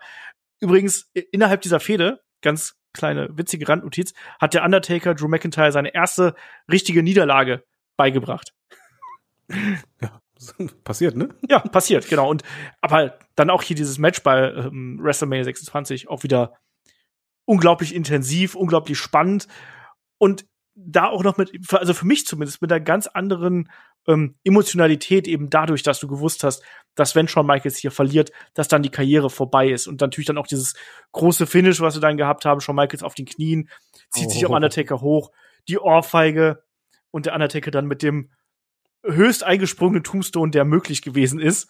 Und, und die West in Peace äh, ähm, Geste Ge- vom stimmt, ja. HBK noch vor. Ja, super. Man muss auch ein, einfach eine Sache sagen. Du hast halt vorher das Match of the Year abgerissen. Das vielleicht beste Match aller Zeiten. Einfach mal so, sehen wir das mal aus Fansicht. Was da für ein Druck ist und Erwartungshaltung. Und sie haben den Druck nicht nur standgehalten, sondern sie haben halt wirklich wieder so ein fantastisches Match abgeliefert. Wow. Und ich weiß auch noch, dass im Match, eigentlich war dir klar, okay, bei der Stipulation, letzter Moment, aber es gab trotzdem diese kleinen Sekündchen, wo du dachtest, vielleicht ja doch. Und das, das habe ich geliebt bei dem Match und am Ende diese Symbolik, das war die, dieser, die Kirsche auf der Sahne. Also besseres Finish kannst du nicht machen. Du gehst mit einem fantastischen Match, mit einem der besten Matches deiner Karriere oder einem der besten Matches von WrestleMania in deinen Ruhestand und in dem Moment, ich glaube, das ging dir wahrscheinlich auch so, du hast einfach nur gedacht, alles richtig gemacht. Du hast im Gegensatz zu so vielen anderen Wrestlern alles richtig gemacht. Das ist der perfekte Zeitpunkt auf der Höhe mit einem super Match. Eines der besten, was du je abgeliefert hast, mit der Emotionalität, die alles übertroffen hat. Danke, Sean, alles richtig gemacht. Also ich war damals fast schon stolz, ja doch, ich war stolz auf ihn, dass das dieser Moment war. Und dann gab's noch die äh, Abschiedsrede. Es gab natürlich erstmal Standing Ovations nach dem Match natürlich. Und der Undertaker hat ja dann auch, ist ja dann auch nicht sofort Backstage gegangen, sondern er hat, ist ja noch mal zurück zu Michaels in den Ring gegangen und hat ihn ja vom Boden aufgeklaubt und ähm, hier Respektsbekundung, das haben wir dann im späteren Verlauf mehr, mehrfach gehabt, wo der Undertaker auch äh, dann beim Abschied von Shawn Michaels rausgekommen ist und ihm so den, ne, den Hut einmal hier so angedippt hat irgendwo. Ja, es gab die emotionale Abschiedsrede, wo dann Shawn Michaels ja eben auch gesagt hat, ähm, das war hier mein letztes Match und ich werde mein Menschenmöglichstes tun, damit nicht, damit ich dieses Versprechen und diese, ja, diese Bürde quasi hier nicht breche. Ähm, tja, das sollte auch ganz anders kommen. Aber damit war erstmal jetzt auch hier so ein bisschen der, der, der Deckel drauf auf der Fehde. Und jetzt ist die Frage, wie passt für dich die Match-Serie und die Fehde mit Triple H und dem Undertaker, wie passt die dann da rein? Und gerade das End of an Era Match ist ja hier auch extrem wichtig, weil ja schon Michaels da auf einmal wieder in seine, ja, der ist ja wieder in seine HBK-Persona zurückgegangen als Special Referee und vor allem ja auch diese Sache, dass äh, ja, diese, diese Konfliktsituation, ne? der, der Mann, der die Karriere beendet hat, gegen den besten Freund. Wie fandest du das damals? Das war für mich ein bisschen wie eine Trilogie gebe ich halt offen zu. Das war halt für mich wie der dritte Akt. Es passte halt dahingehend, dass du vorher hattest du ja wirklich diese Situation, dass sich, wie ich schon sagte, Shawn Michaels halt selbst gegen Triple H gestellt hat, beziehungsweise selbst die, die Freundschaft aufs Spiel gesetzt hat. Und diese Freundschaft kennt halt jeder Fan. Und dann hat es halt einfach gepasst, dass Triple H sagt von wegen, du hast die Karriere von meinem besten Freund äh, beendet. Ich, ich kämpfe jetzt noch mal dafür. Also das, das lass, lass nicht so stehen, ich schlage dich dafür. Und dann kam halt die Ankündigung, dass er, äh, dass äh, Shawn Michaels Special Guest Referee wird. Und das Match, ganz ehrlich, es ist wrestlerisch nicht das Schönste, aber vom Drama her steht es den anderen beiden auch in nichts nach. Es war so viel Drama drin, eben weil du halt, wie du schon richtig sagst, du hast auf der einen Seite deinen besten Freund und auf der anderen Seite hast du halt den Taker, der dir das einen perfekten Abschied gegeben hat, zeitgleich aber auch deine Karriere kaputt gemacht hat. Und dieser ja, dieses Drama, was du dadurch einfach aufbaust, ist bei den Zuschauern halt super da, weil du weißt, es wäre nur menschlich, wenn Shawn Michaels doch ein bisschen Rachegefühle hat oder einfach sagt, na, mach ich dir auch was kaputt und die Streak kaputt. Ja, und da ist auch mein bester Freund, greife ich auch ein, aber zeigt gleich so, ey, ich habe doch einfach so viel Respekt dir gegenüber gezeigt, du hast mir gegenüber Respekt gezeigt, ich kann dich nicht hintergehen, Taker. Das war für mich so viel emotionales Hin und Her in dem Match und ich fand das super. Das Finish war fantastisch für mich. Dann, wie gesagt, wrestlerisch nicht, aber Drama super. Und dieser Moment, als die auf der Rampe standen, gebe ich offen zu, habe ich gedacht, okay, dieses, diese Trilogie mit den drei Jungs, das ist das Ende von allen dreien. Und ich wäre heu aus heutiger Sicht so happy, wenn das der Moment gewesen wäre, für alle drei zeitgleich zu sagen, okay, wir verbeugen uns, das, das war es. Wir, ja. wir sind von der Bühne gegangen. Größer wird's nicht mehr sozusagen. Was in dieser Geschichte ganz spannend ist, dass der Weg andersrum gewesen ist hier. Also hier war es ja so, dass der Undertaker ein Match gegen Triple H haben wollte, nach dem Aufeinandertreffen aus dem Vorjahr, weil der Undertaker da ja, ja zusammengebrochen ist und am Boden lag und mit Ach und Krach diesen Kampf gewinnen konnte. Und er wollte nicht, dass dieses Bild eines zerstörten Undertaker auf lange Zeit irgendwie im Gedächtnis bleibt. Deswegen so hieß es in den Promos, gibt er Triple H eine weitere Chance auf Unsterblichkeit. Und Triple H hat erstmal gesagt, nö. Ne? Ja. Also, warum denn nicht?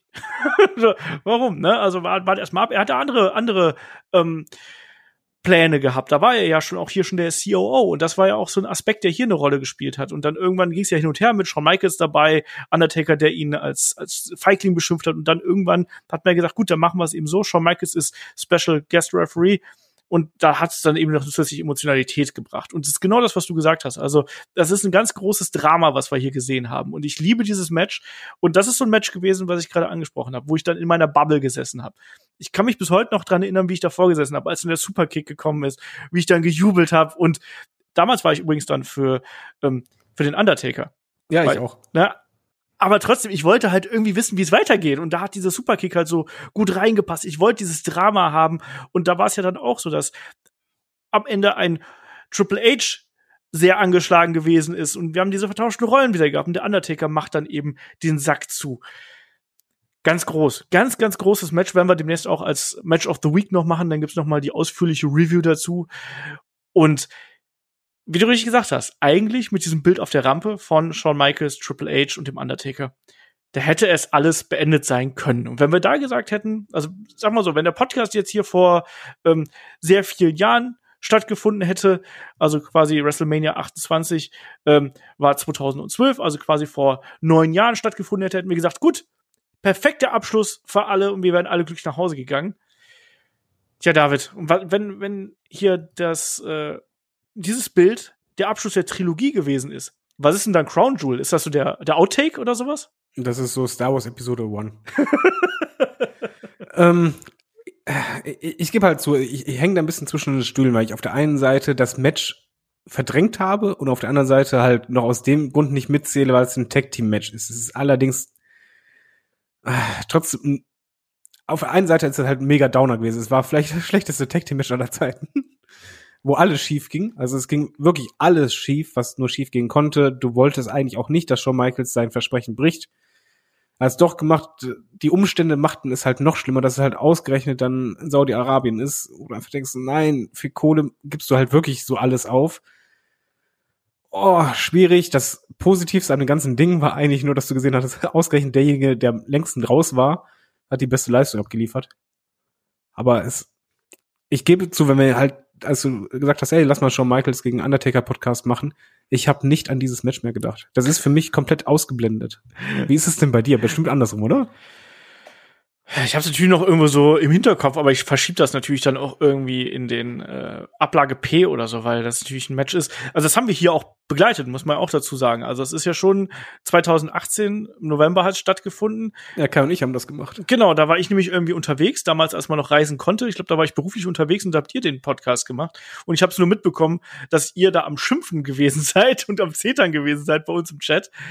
Ja, ich ich kann es auf der einen Seite natürlich verstehen, weil Geld regiert die Welt und äh, gerade Shawn Michaels und Triple H und alle als, als Familienväter irgendwo kann ich das irgendwo nachvollziehen, dass man sagt, gut, ich versuche da noch mal meine Familie absolut abzusichern, aber sie haben sich alle damit keinen Gefallen getan. Und das wissen sie auch. Also das wissen sie ja alle. Shawn Michaels hat danach ja auch direkt schon in der Umkleide gesagt, so ja, wir sind so knapp an einem guten Match vorbeigekommen, so ungefähr, ne? Also ja, ja. Äh, die haben es ja alle, die haben ja alle gewusst, dass das scheiße war.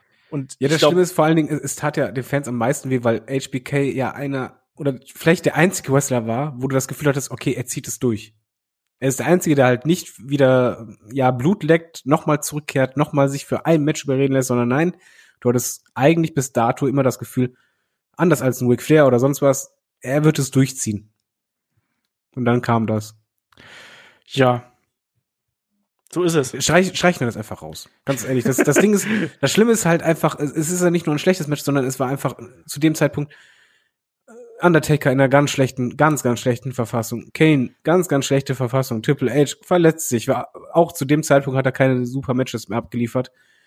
Es war zum Scheitern verurteilt und es ist noch kräftiger gescheitert und das gab es nicht, weil diese Duelle zwischen Shawn Michaels und Undertaker, die, die waren viel größer als der Mister in Saudi-Arabien.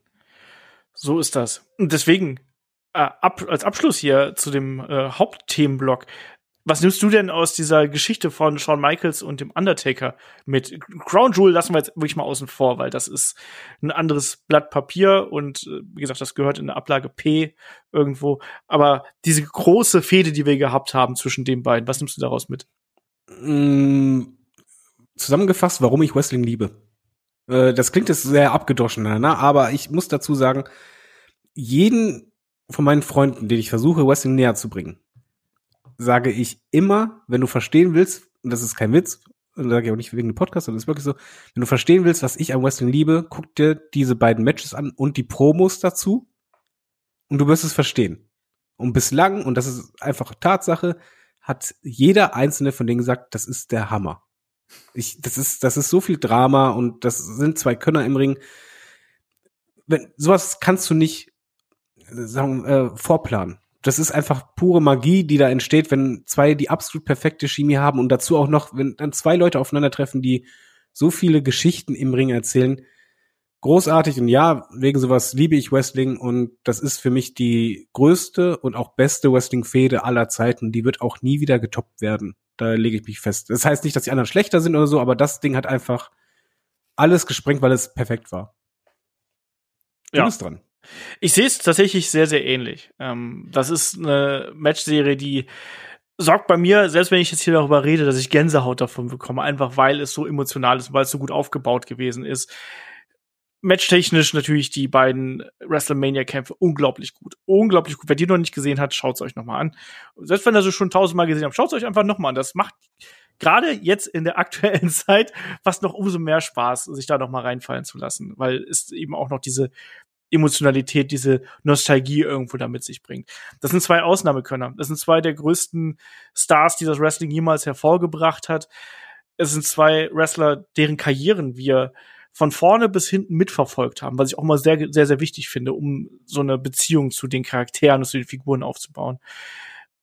Es sind zwei absolute Ikonen und die haben sich mit dieser Fehde absolut selbst übertroffen und mit diesen beiden Matches Standards für WrestleMania gesetzt, die nie wieder erreicht werden können, äh, glaube ich, solange bis zwei ähnlich große Persönlichkeiten irgendwie entstehen, die sowas auf die Beine stellen. Aber das wird auch so einfach nicht passieren. Die ich glaube, wir werden auch nie wieder erleben, dass zwei so große Stars so viele Jahre keinmal aufeinander trafen. Ja, das auch. Genau. Und dadurch war es ja auch, war es eben auch besonders, dass man das eben gehabt hat. Und dass die eben auch noch im Ring so abgeliefert haben. Also unglaubliche Fehde.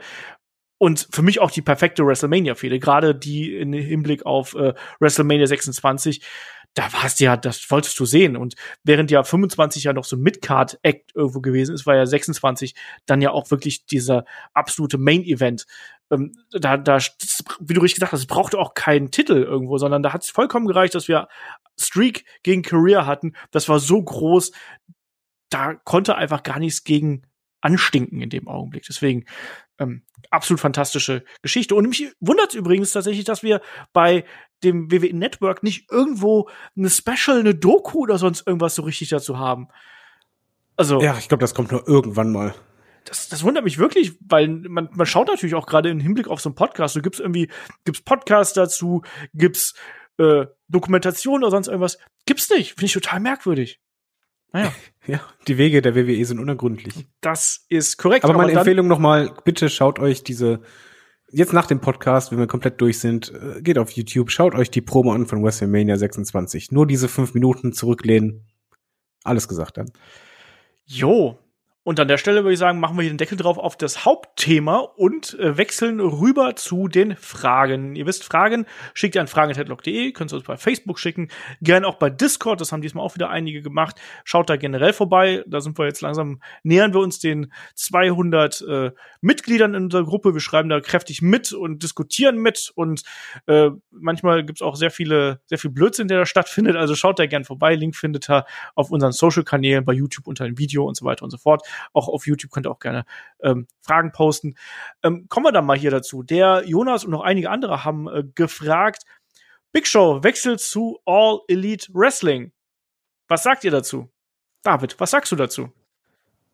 Noch unentschlossen, weil es kann äh, eine für mich sehr gute Entscheidung sein. Erstmal ist es natürlich eine Nachricht, die halt äh, durchs Internet geht oder durch die Medien halt geht. Es ist ein großer Name, den du eigentlich komplett mit der WWE verbunden hast, wo du vom Gefühl her ist nicht dran dachtest, ja, der verlässt die nochmal. Nee, der bleibt ewig da. Er geht zu AEW. Es wäre für mich sehr gut. Er soll ja ein Kommentatorenpult äh, sein, also da halt arbeiten. Wenn er Backstage arbeitet, um halt seine Erfahrung weiterzugeben, sehr gutes Ding. Kann man nicht gut mit leben. Ich möchte ihn halt nur nicht irgendwie fokussiert im Ring sehen. Das ist halt das Ding. Das heißt ja auch schon, dass er wohl auch als ne, Part-Timer quasi aktiv sein soll. Er ist nicht allein, es ist erstmal als Kommentator angekündigt, aber ähm, Tony Khan hat auch bereits bestätigt, dass er eben auch ähm, durchaus aktiv werden wird. Ja, da muss man auch mal unterscheiden. Es ist, glaube ich, was anderes, wenn du zum Beispiel mal eine kleine Story hast, äh, wo es halt zu einem Match kommt, an der ein aufstrebender Star äh, wachsen kann. Nehme ich mit, kann ich mit leben. Ich möchte halt nur nicht, dass er eine Feder hat. Schauen wir mal. Das ist übrigens genau dasselbe, was ich mir auch sage. Ich habe heute ja auch noch mal in Discord geschrieben, wo er übrigens auch sehr gut ist, ist ähm, PR. Also ich habe ja selber mit ihm zwei, zwei, zwei Interviews machen dürfen. Super netter Typ, total professionell. Ähm, auch ganz wichtig, da ist jemand, der die Aufmerksamkeit auf sich zieht, allein durch seine körperliche Präsenz, wenn er vor Ort irgendwelche Termine hat. Ist aber total eloquent, humorvoll und du kannst ihn da hinsetzen und der ist halt einfach super Typ irgendwo. Und für sowas. Wer das mal sehen will, bei uns äh, auf dem YouTube-Channel gibt's ein Video davon. Genau, genau das. Äh, das ist von, ich weiß gar nicht, wie alt das mittlerweile ist, muss auch vier Jahre, fünf Jahre schon her sein.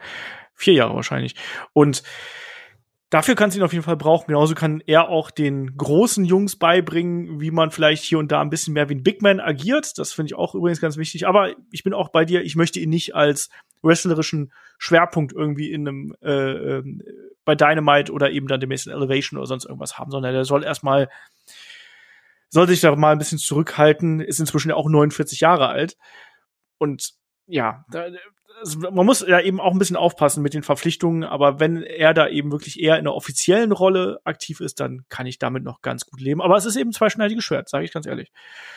Ähm, dann Twitter, der Agent Armstrong hat uns angeschrieben, ähm, auch passend zu den Signings. Ähm, was denkt ihr eigentlich über die WWE-Verpflichtung von Parker Boudreau und Bronson Steiner? Bronson Steiner ist ja hier der Sohn von Rick Steiner. Parker Boudreau, ich hoffe, ich spreche ihn richtig aus, ist ein ja, College Football-Star, der aussieht wie Brock Lesnar, in klein, ein bisschen.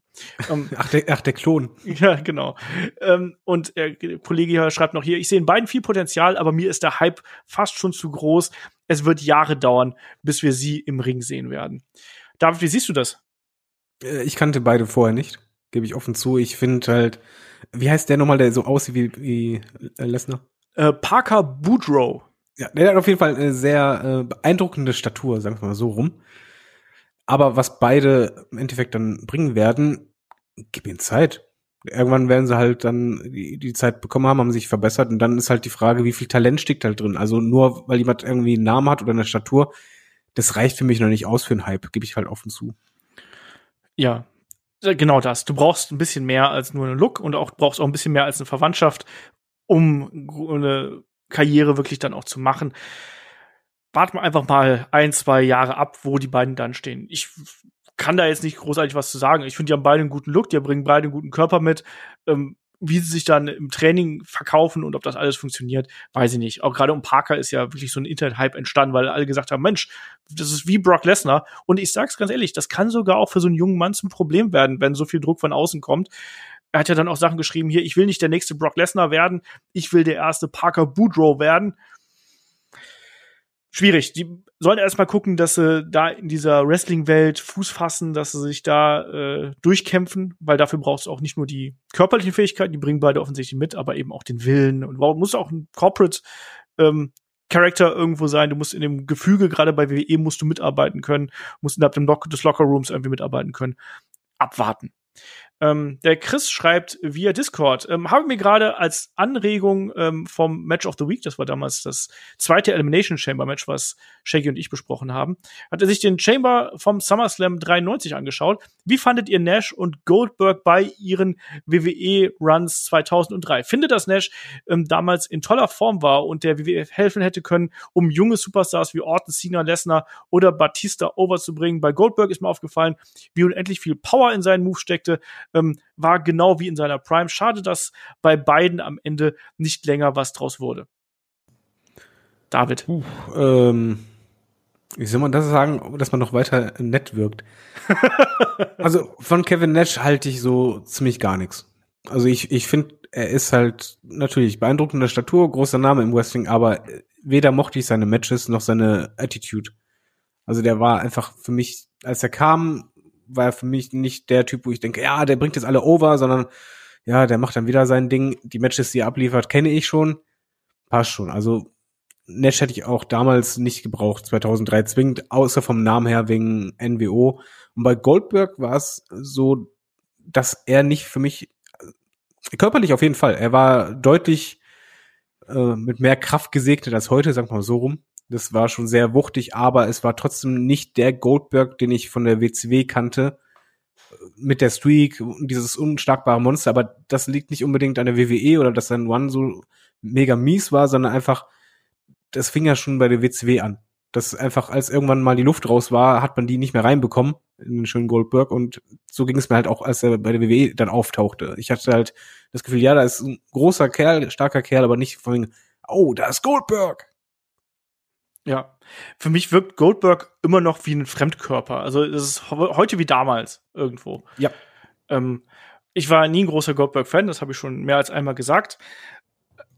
Aber ja, also das, was, was ähm, der Chris hier geschrieben hat, dass da die Aktionen auf einmal noch richtig Wucht hatten, bin ich komplett bei dir. Vor allem, wenn man jetzt den Kontrast ähm, 18 Jahre später hat, ähm, da ist schon ein Riesenunterschied äh, da drin. Ob man mit dem Nash zur damaligen Zeit jemanden overgebracht hätte, pff, weiß ich nicht. weiß ich nicht. Ähm, ich glaube, dass da, dass das Nash war damals nicht mehr der Gradmesser. Ein Sieg von Goldberg hat, glaube ich, damals mehr gegolten als ein Sieg, gegen, äh, also ein Sieg gegen Goldberg hat damals mehr gegolten als ein Sieg gegen Nash. Ähm, tue ich mich schwer mit. Nash war damals schon ein bisschen durch einfach irgendwie was sein was sein Standing angeht und wenn man ehrlich ist der, wann war 2003 sein letztes richtig großes gutes Match und selbst wann hat der zuletzt mal richtig Geld gezogen weiß ich hm. nicht war halt nicht mehr die große Nummer wie damals. Genau, eben. Und, ähm, und Goldberg, ja, aber habe ich, wie gesagt, damals eher als äh, Fremdkörper innerhalb des Produkts gesehen und hat für mich irgendwie überhaupt nicht gepasst. Klar hätte man mit dem mal machen können. Andererseits wissen wir auch, dass Goldberg nicht der einfachste Charakter ist. Und ich glaube auch nicht, dass er sich gerne hingelegt hätte, weil das ist ja nun mal Goldbergs Art. Ähm, dann hat uns der Baris per fragen.headlock.de angeschrieben und der hat paar geschichtsträchtige Fragen hier rausgehört. Ähm, nämlich, ähm, habe mir das Network geholt und würde gerne äh, weit zurückgehen und mir sozusagen alles von vorne angucken. Da ich erst 2000 geboren wurde, ähm, habe ich mir nämlich, habe ich nämlich einige ikonische Momente verpasst. Würde gerne sehen, warum so Leute wie Flair oder Hogan so erfolgreich waren. Könnt ihr mir einen guten Startpunkt dafür empfehlen? Ich dachte an WrestleMania 1. ich will oh. erst mal sagen, Hut ab vor deinem, vor deinem Einsatz hier. Also 21 Jahre Wrestling nachholen äh, oder dann, keine Ahnung, wann du mit Wrestling schauen angefangen hast, aber 10, 12 Jahre Wrestling äh, nachholen, das ist schon einiges. WrestleMania 1 ist natürlich cool. Also ähm, das kann man natürlich dann machen. Wobei das Mm, schwierig. Ich, ich tue mich da auch ein bisschen schwer mit. Ich habe ja ähnlich wie, wie Shaggy oder auch David, glaube ich, auch, wir haben alle zur selben Zeit etwa angefangen mit so um die Anfang der 90er rum. Ähm, ich würde das tatsächlich eher nehmen. WrestleMania 1, das ist schon, ja, guck's dir an, aber ich würde jetzt, ich, ich halte das für einen schwierigen Einstieg. Ich weiß nicht, wie es bei dir, David? WrestleMania 1 würde ich nicht empfehlen, weil es ist halt aus heutiger Sicht sehr schwer zu gucken und ich glaube nicht, dass du da dieselbe Anführungszeichen Magie empfindest. Ich würde eher empfehlen, so WrestleMania 5 anzufangen und sich dann die Rosinen rauszupicken. Aber WrestleMania 5 zum Beispiel Hogan gegen Savage würde ich mal nehmen und dann direkt danach mal WrestleMania 6, äh, Hogan gegen Warrior, dann hat man da schon ein Gefühl dafür, was ist eigentlich bei Hogan so groß äh, gewesen oder warum, was hatte der Besonderes. Aber ich finde, die ersten vier WrestleManias, so geschichtsträchtig die waren, ich empfehle die niemanden. Ja, die sind ein bisschen, ein bisschen anstrengend. Ähm, die sind interessant natürlich für die Geschichte, aber gerade so die Mit- und Undercard ist da oftmals, äh, also Wrestling-technisch ist da generell relativ wenig ähm, richtig gut. Wenn es um Flair geht zum Beispiel, da würde ich sagen, such dir dann eher so die, die Matches einfach von ihm raus. Man muss ja nicht unbedingt immer die ganzen kompletten Events schauen. Ähm, geht zurück zu ähm, der Fehde gegen, gegen Ricky Steamboat zum Beispiel, gegen Terry Funk, schau dir das an, gegen eine Harley Race, vielleicht auch gegen Dusty Rhodes. Also es gibt auch tolle Dokumentationen, die ich finde auch sehr gut geeignet sind, um Wrestling-Geschichte aufzuholen und so ein bisschen nachzuholen, ohne dass man jetzt wirklich alle Weeklies schauen muss, alle Pay-Per-Views schauen muss. Manchmal reicht es dann eben auch, wenn man so die ähm, den roten Faden eher versteht. Ähm, ähm, da kann ich auch empfehlen, übrigens auf Disney Plus gibt's eine Doku zu Ric Flair. Genau. Die, die ist gut. Ich habe noch nicht gesehen. Nee, die, die kann was. Die erzählt vor allen Dingen genau das, wenn du halt das nachempfinden willst, was, warum wurde denn groß, da bist du gut dabei.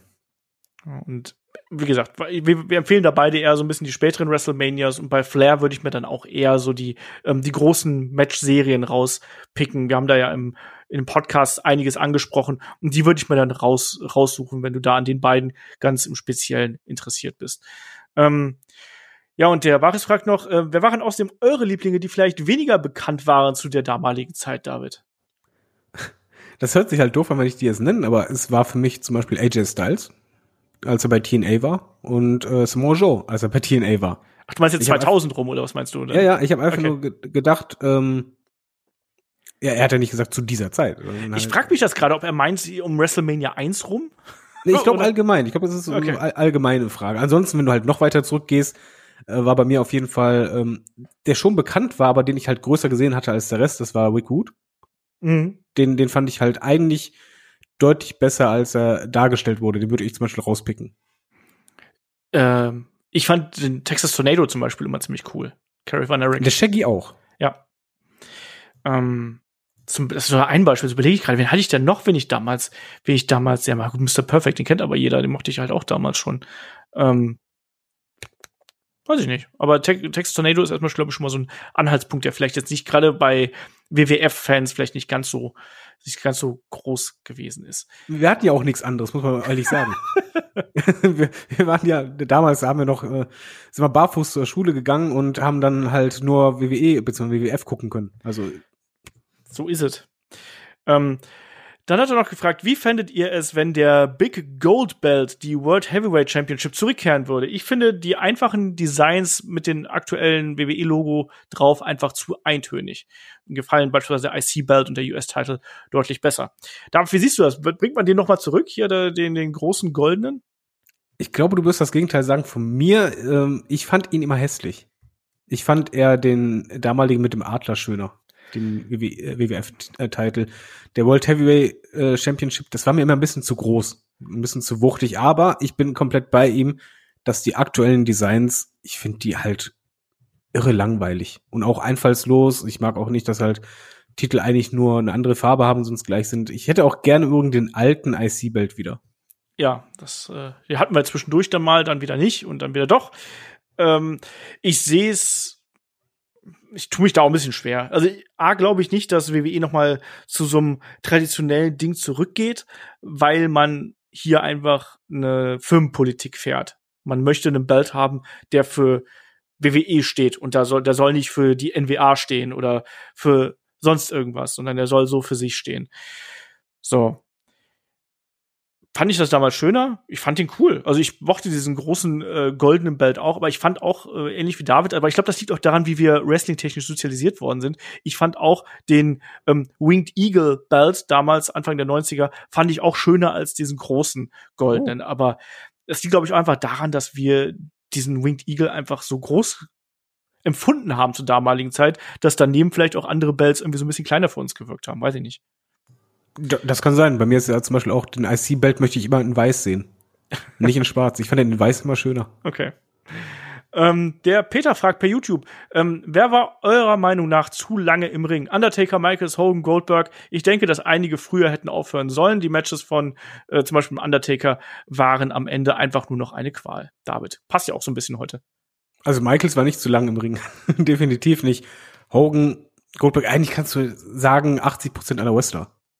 Also ich finde, das ist schon etwas, was Wrestling auszeichnet im Gegensatz zu manch anderen Sportarten, dass es schwerer ist, anscheinend aufzuhören. Ja. Hogan, Und, äh, Flair, Funk, äh, Jake the Snake, äh, kannst ja komplett durchziehen. Also Eben. Also es sind sehr, sehr viele Wrestler. Und das ist, äh, die Frage haben wir auch nach den, nach den Flair-Podcasts ja geschickt bekommen, so äh, nach dem Motto, warum haben die denn nicht früher aufgehört? Und da habe ich einfach nur gesagt, weil für viele Wrestler Wrestling das Leben ist. Was charakterisiert dich, das macht dich aus. Dadurch definierst du und identifizierst du dich. Und da von einem Tag auf den anderen womöglich zu sagen, so, das bin ich jetzt nicht mehr. Ne? Ich gehe jetzt nach Hause. Ich sitze jetzt auf der Veranda wie Thanos und äh, trinke meine äh, Limonade oder so. Das können ganz viele nicht. Dir fehlt dieser Kick, dir fehlt der Moment, wenn du durch den Vorhang gehst. Die Leute, ich glaube auch. YouTubeln. Ja. Entschuldigung. YouTubeln ist übrigens auch gut. Zujubeln. YouTubeln, das war der Superblow. ähm, ich muss auch sagen, es, es ist, glaube ich, nicht nur dieses Adrenalin im Ring. Ich glaube, das ist auch einfach die Tatsache, dass Wrestler, dadurch, dass sie auch so viel on Tour sind, in so einer gewissen Bubble sind. Und die kennen halt, ihre Freunde und Familie bestehen eigentlich auch aus Wrestlern. Ja. Und auf einmal ist das halt weg und du gehörst, ich glaube, dieses Gefühl, dieses, ich gehöre nicht mehr dazu, das ist schwierig. Das hast du auch bei dieser Taker-Doku gesehen, wo die halt im Backstage ihnen sagen, ja, ich habe so viel Respekt zu äh, dir gegenüber. Aber du hast ihn angemerkt, eigentlich möchte er gar nicht, dass man so zu ihm aufsieht, sondern eigentlich möchte er noch dazugehören. Ja, eben. Ähm, und deswegen, da müssen wir, glaube ich, vielleicht auch als Fans ein bisschen nachsichtiger sein, hier und da. Wir sind da ja auch mal oft einfach ähm, ein bisschen egoistisch und sagen, nein, hier, das will ich nicht mehr sehen es sind auch nur Menschen. Auch Wrestler sind nur Menschen. Und selbst wenn du jemanden hast, der über zig Jahre vielleicht äh, die eine dieselbe Tätigkeit getan hat und sich darüber identifiziert hast und dann auf einmal in Rente geht, auch vielen Menschen mit normalen Jobs fällt das ja extrem schwer. Vor allem, wenn sie beispielsweise ihre eigene Firma aufgebaut haben, kennt man das ja beispielsweise auch. Wer weiß, wie der David auch Mann TV wird. ja, die, die meisten familiengeführten Firmen ist ja genau so, dass die Leute dann auch quasi zu spät aufhören. Ja, also ja, ja, ja. Ähm, der Kresu fragt per Discord, was war euer lustigster Moment im Wrestling? David. Oh, da, da gab's viele. Also, ähm, Erstmal, wo Titus unter den Ring gerutscht ist. Das, das ist auch der Klassiker inzwischen, oder? Das ist der moderne Klassiker. Ich musste aber auch damals so lachen. Ne? Ich, ich bin komplett zusammengebrochen. Das hat, das hat mich gekillt. Der hat mich damit erwischt. Das war nicht gut. Ansonsten, ja, was ich auch noch mag oder mochte halt, war äh, als ähm, der Hurricane im Ring stand beim Wumble und dann äh, zwei Jokes an Triple H und äh, Stone Cold ein Double Joke verpassen will und die beiden gucken sich nur an. Und dieser Blick war super. Äh, euer lustigster Moment schlechthin kann ich nicht sagen, aber es gibt im Wrestling immer wieder lustige Momente. Was ich damals geliebt habe, waren die Segmente von Edge und Christian mit dem Kazoo. Fand ich super witzig mit Kurt Angle dann, dann teilweise noch dabei. Ähm, fand ich super geil. Ich habe mich auch kaputt gedacht, als der Shockmaster durch die Wand gebrochen ist. Oder ja, okay, das ist auch. Oder Chris Jerichos Promos mit Stephanie McMahon. Ich weiß, schwierig, aber ich ich gucke mir das gerne immer noch an als als äh, Competition, äh, nee, nicht Competition, äh, Kontrast. Was ist das? Collect Com Competition, also, also Zusammenfassung. Collect, äh, naja, ist egal. Ähm, als Co ähm, Compilation. Compilation, genau. Als, als Compilation, ja, da gucke ich mir das gerne an. Also die Chris Jericho ähm, Promos mit äh, Stephanie McMahon sind schon auch sehr lustig gewesen. Ja, oder die List of Jericho oder sonst irgendwas. Also, ne, gab's ja auch alles. Also, da war, da war, war echt schon, schon viel Witziges dabei. Nur unlustig war immer alles, was halt äh, super lustig sein sollte. Also Kuchen ins Gesicht fand ich immer sehr unlustig. Ja, Kuchen oder Essenschlacht, die tausendste oder ja. sonst irgendwas, ja. Oft sind es ja auch die, die, äh, die Botches, die dann einfach witzig sind. Und, äh, ah, warte, warte, warte, warte. Mir ist das, doch, der lustigste Moment ist mir jetzt eingefallen. Äh, kann man auch auf YouTube gucken, wo Shawn Michaels Backstage Stan kickt. Ach so, ich weiß, wie ist der Name? Stan. Boom. I just kick Stan. Und dann geht er einfach rum und kickt jeden. Und du siehst, wie diese Blätter rumfliegen. Oh ja, da muss ich jedes Mal immer noch lachen, wenn ich mir das anschaue. Das ist fantastisch. Ist Stan nicht Ty Dillinger? Ja, ist er. Okay. Also, also das, das ist super. Das kann man auch, wie gesagt, auf YouTube finden. Da muss der alte Mann lachen. Ja. Sean Spears und Ty Dillinger, eine Person. Und Stan. Gibt so. Ultimate Warrior fragt noch per Discord, ähm, wünscht ihr euch K-Fape zurück? Wenn ja, wie und in welcher Form, David? K-Fape ist unnötig.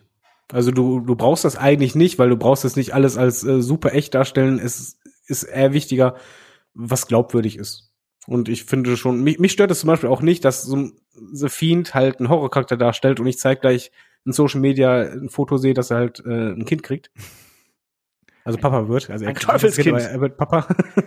Nein, aber mich stört das heutzutage, gebe ich dazu, auch gar nicht. Ich brauche das auch nicht, weil ich sehe das ein bisschen Wrestling eher als Filme.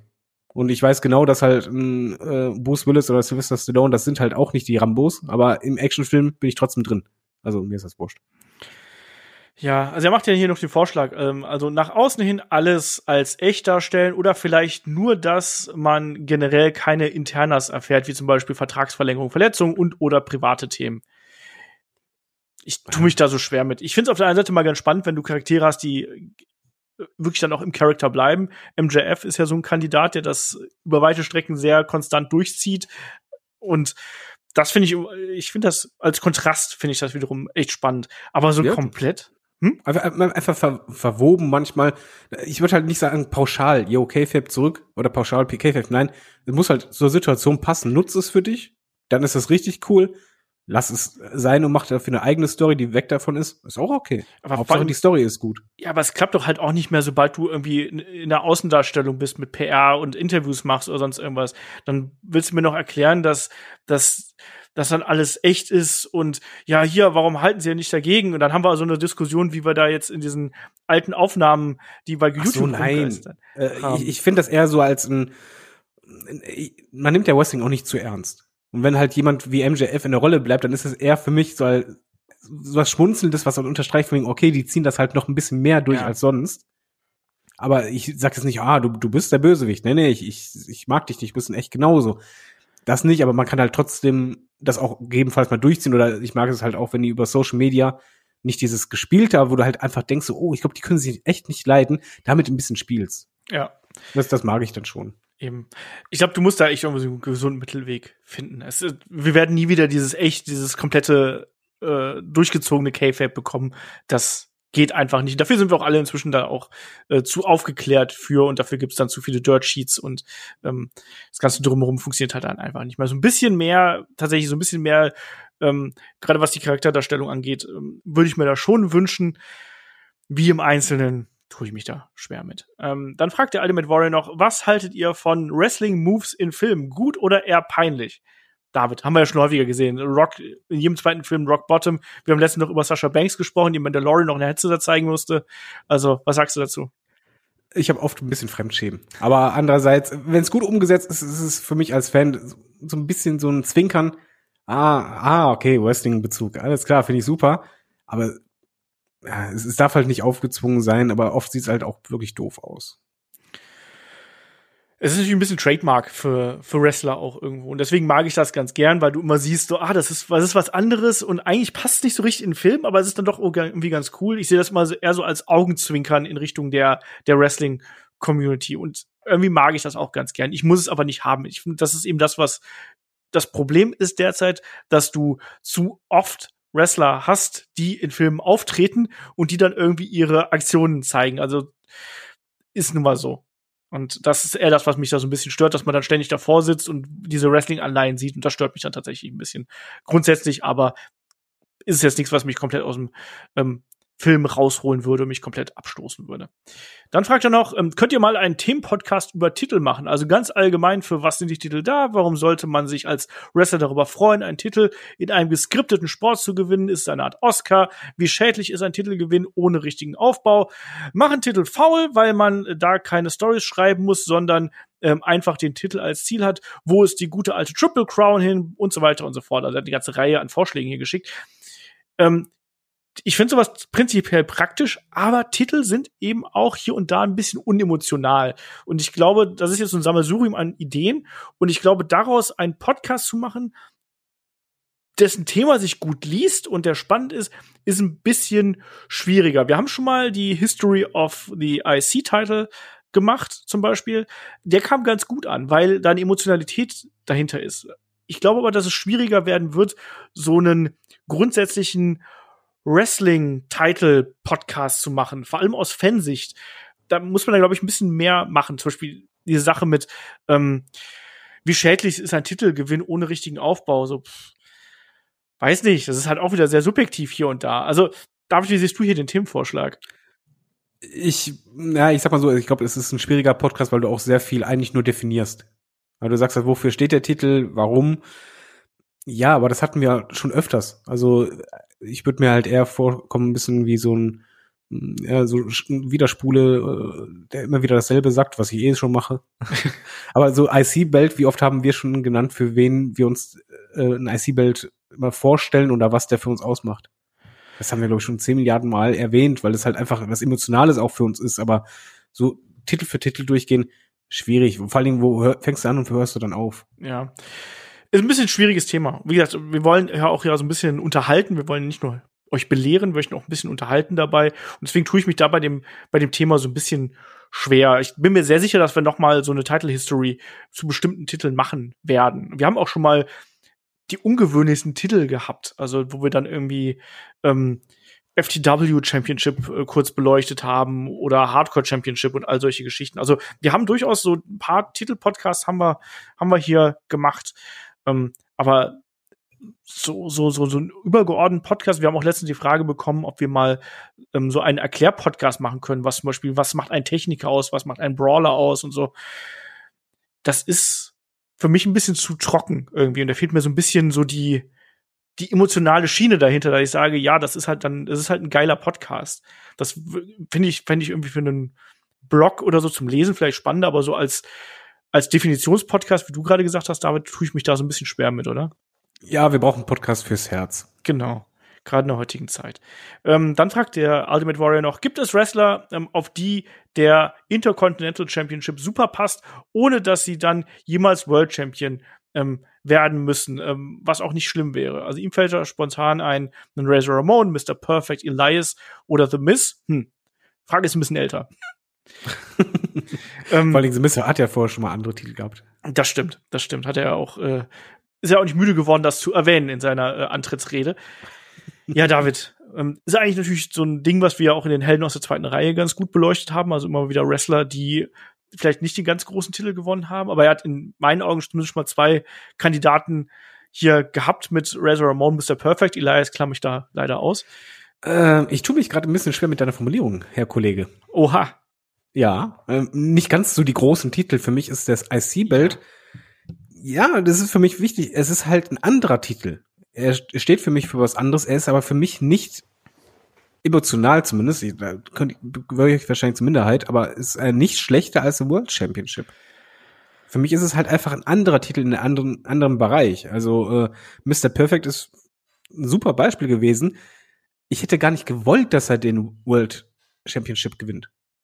Sondern für mich war das halt der SC-Titel, der passte perfekt. Das ist genau der Bereich, wo er äh, reingehört, wo er repräsentiert hat super. Da war der für mich der Champion. Und Razor Ramon hat auch gut gepasst. Für mich auch ein Rick Wood ist auch für mich jemand, ja, gibt den halt ein IC-Belt, passt perfekt zu ihm. Aber ich finde halt immer ein bisschen altmodisches Denken. Du hast halt Wrestler, wo du denkst, ja, IC-Belt, das passt perfekt für dich. Und andere so, das wäre für dich zu wenig. Da wäre es wirklich zu schlecht. Weil es einfach nicht passt. Es passt nicht zu ihm. Drew McIntyre ist für mich kein IC-Belt-Träger, sondern der ist ein World Heavyweight Champ. Ja, aber, jetzt kommt nämlich mein großes Aber, die Leute, die du jetzt aufgeführt hast, das sind alles Leute aus den 90ern gewesen, die diese Rolle gefüllt haben und dadurch, ähm, es hängt mit der Wertigkeit ab. Ich finde, genau. dass die Intercontinental Championship über viele Jahre auch sehr ähm, unprominent dargestellt worden ist. So ein bisschen wie der Wanderpokal, der keine Bedeutung gehabt hat, wo es keine großen Fäden gegeben hat. Es gab hier und da immer wieder Auswüchse nach oben. Also The Mist zum Beispiel hat ja den IC-Titel ähm, zwischendurch wieder groß gemacht. Daniel Bryan beispielsweise dann auch wieder. Und zuletzt hat man ja auch gesehen, dass man da wieder ein bisschen mehr mit vorhat.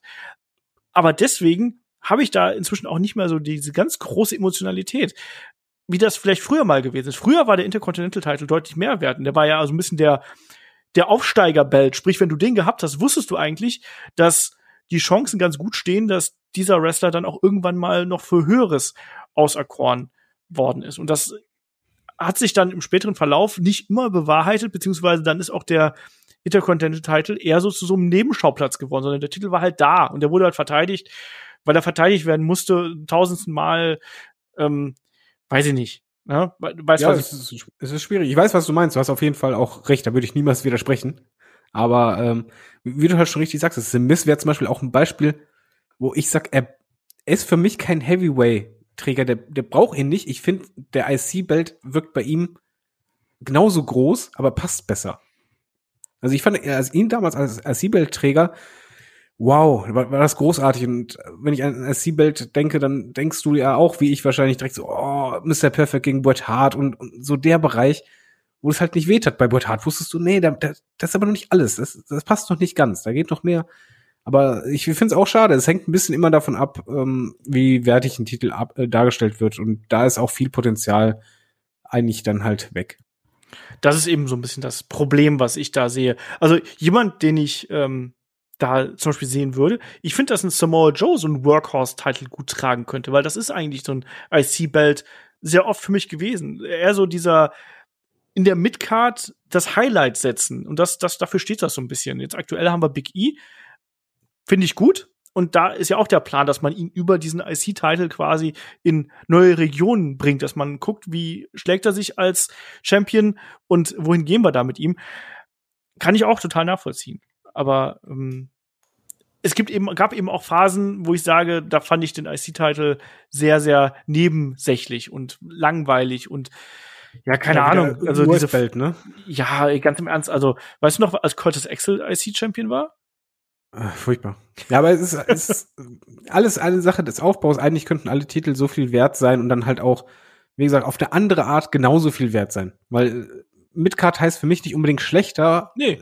Auf der, auf der Karte, sondern einfach anders. Es kann ja. einfach anders sein. Ricochet zum Beispiel würde ich niemals sagen, ah, gib den halt einen Heavyweight Champ, aber wenn du den richtig gut aufpasst, äh, baust, könnte das so eine perfekte Fehde sein und ein perfektes Standing für ein IC-Belt, wo du einfach weißt, ja, die Workhorses, wie du halt sagst, ah, super. Aber es ist halt einfach dieses Standing nicht da.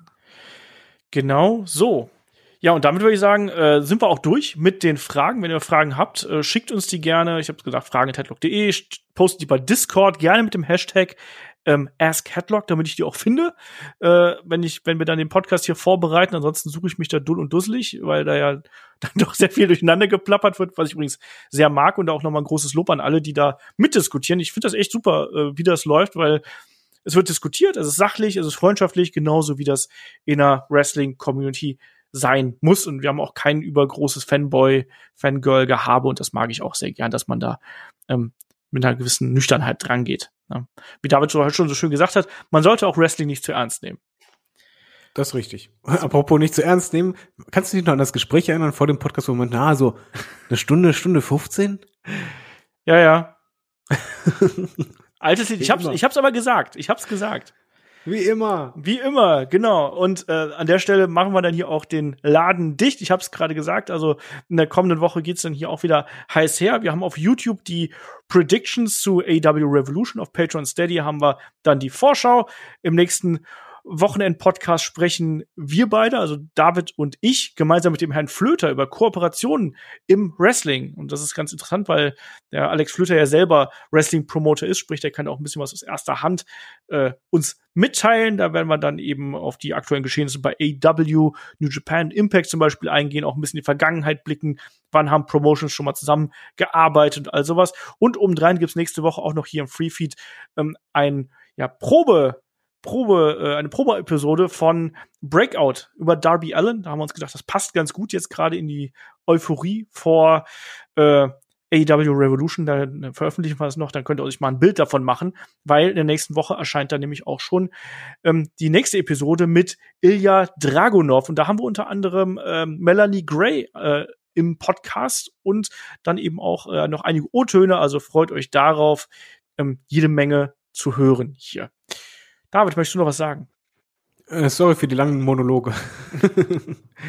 Alles gut, würde ich mal sagen. So, dann sind wir durch an der Stelle. Ich sage Dankeschön fürs Zuhören, Dankeschön fürs dabei sein. Und wenn ihr uns unterstützen möchtet, dass wir noch mehr von so einem Quatsch machen, dann schaut gerne bei Patreon und bei Steady vorbei. Und in dem Sinne, bis zum nächsten Mal. Macht's gut. Tschüss. Tschüss.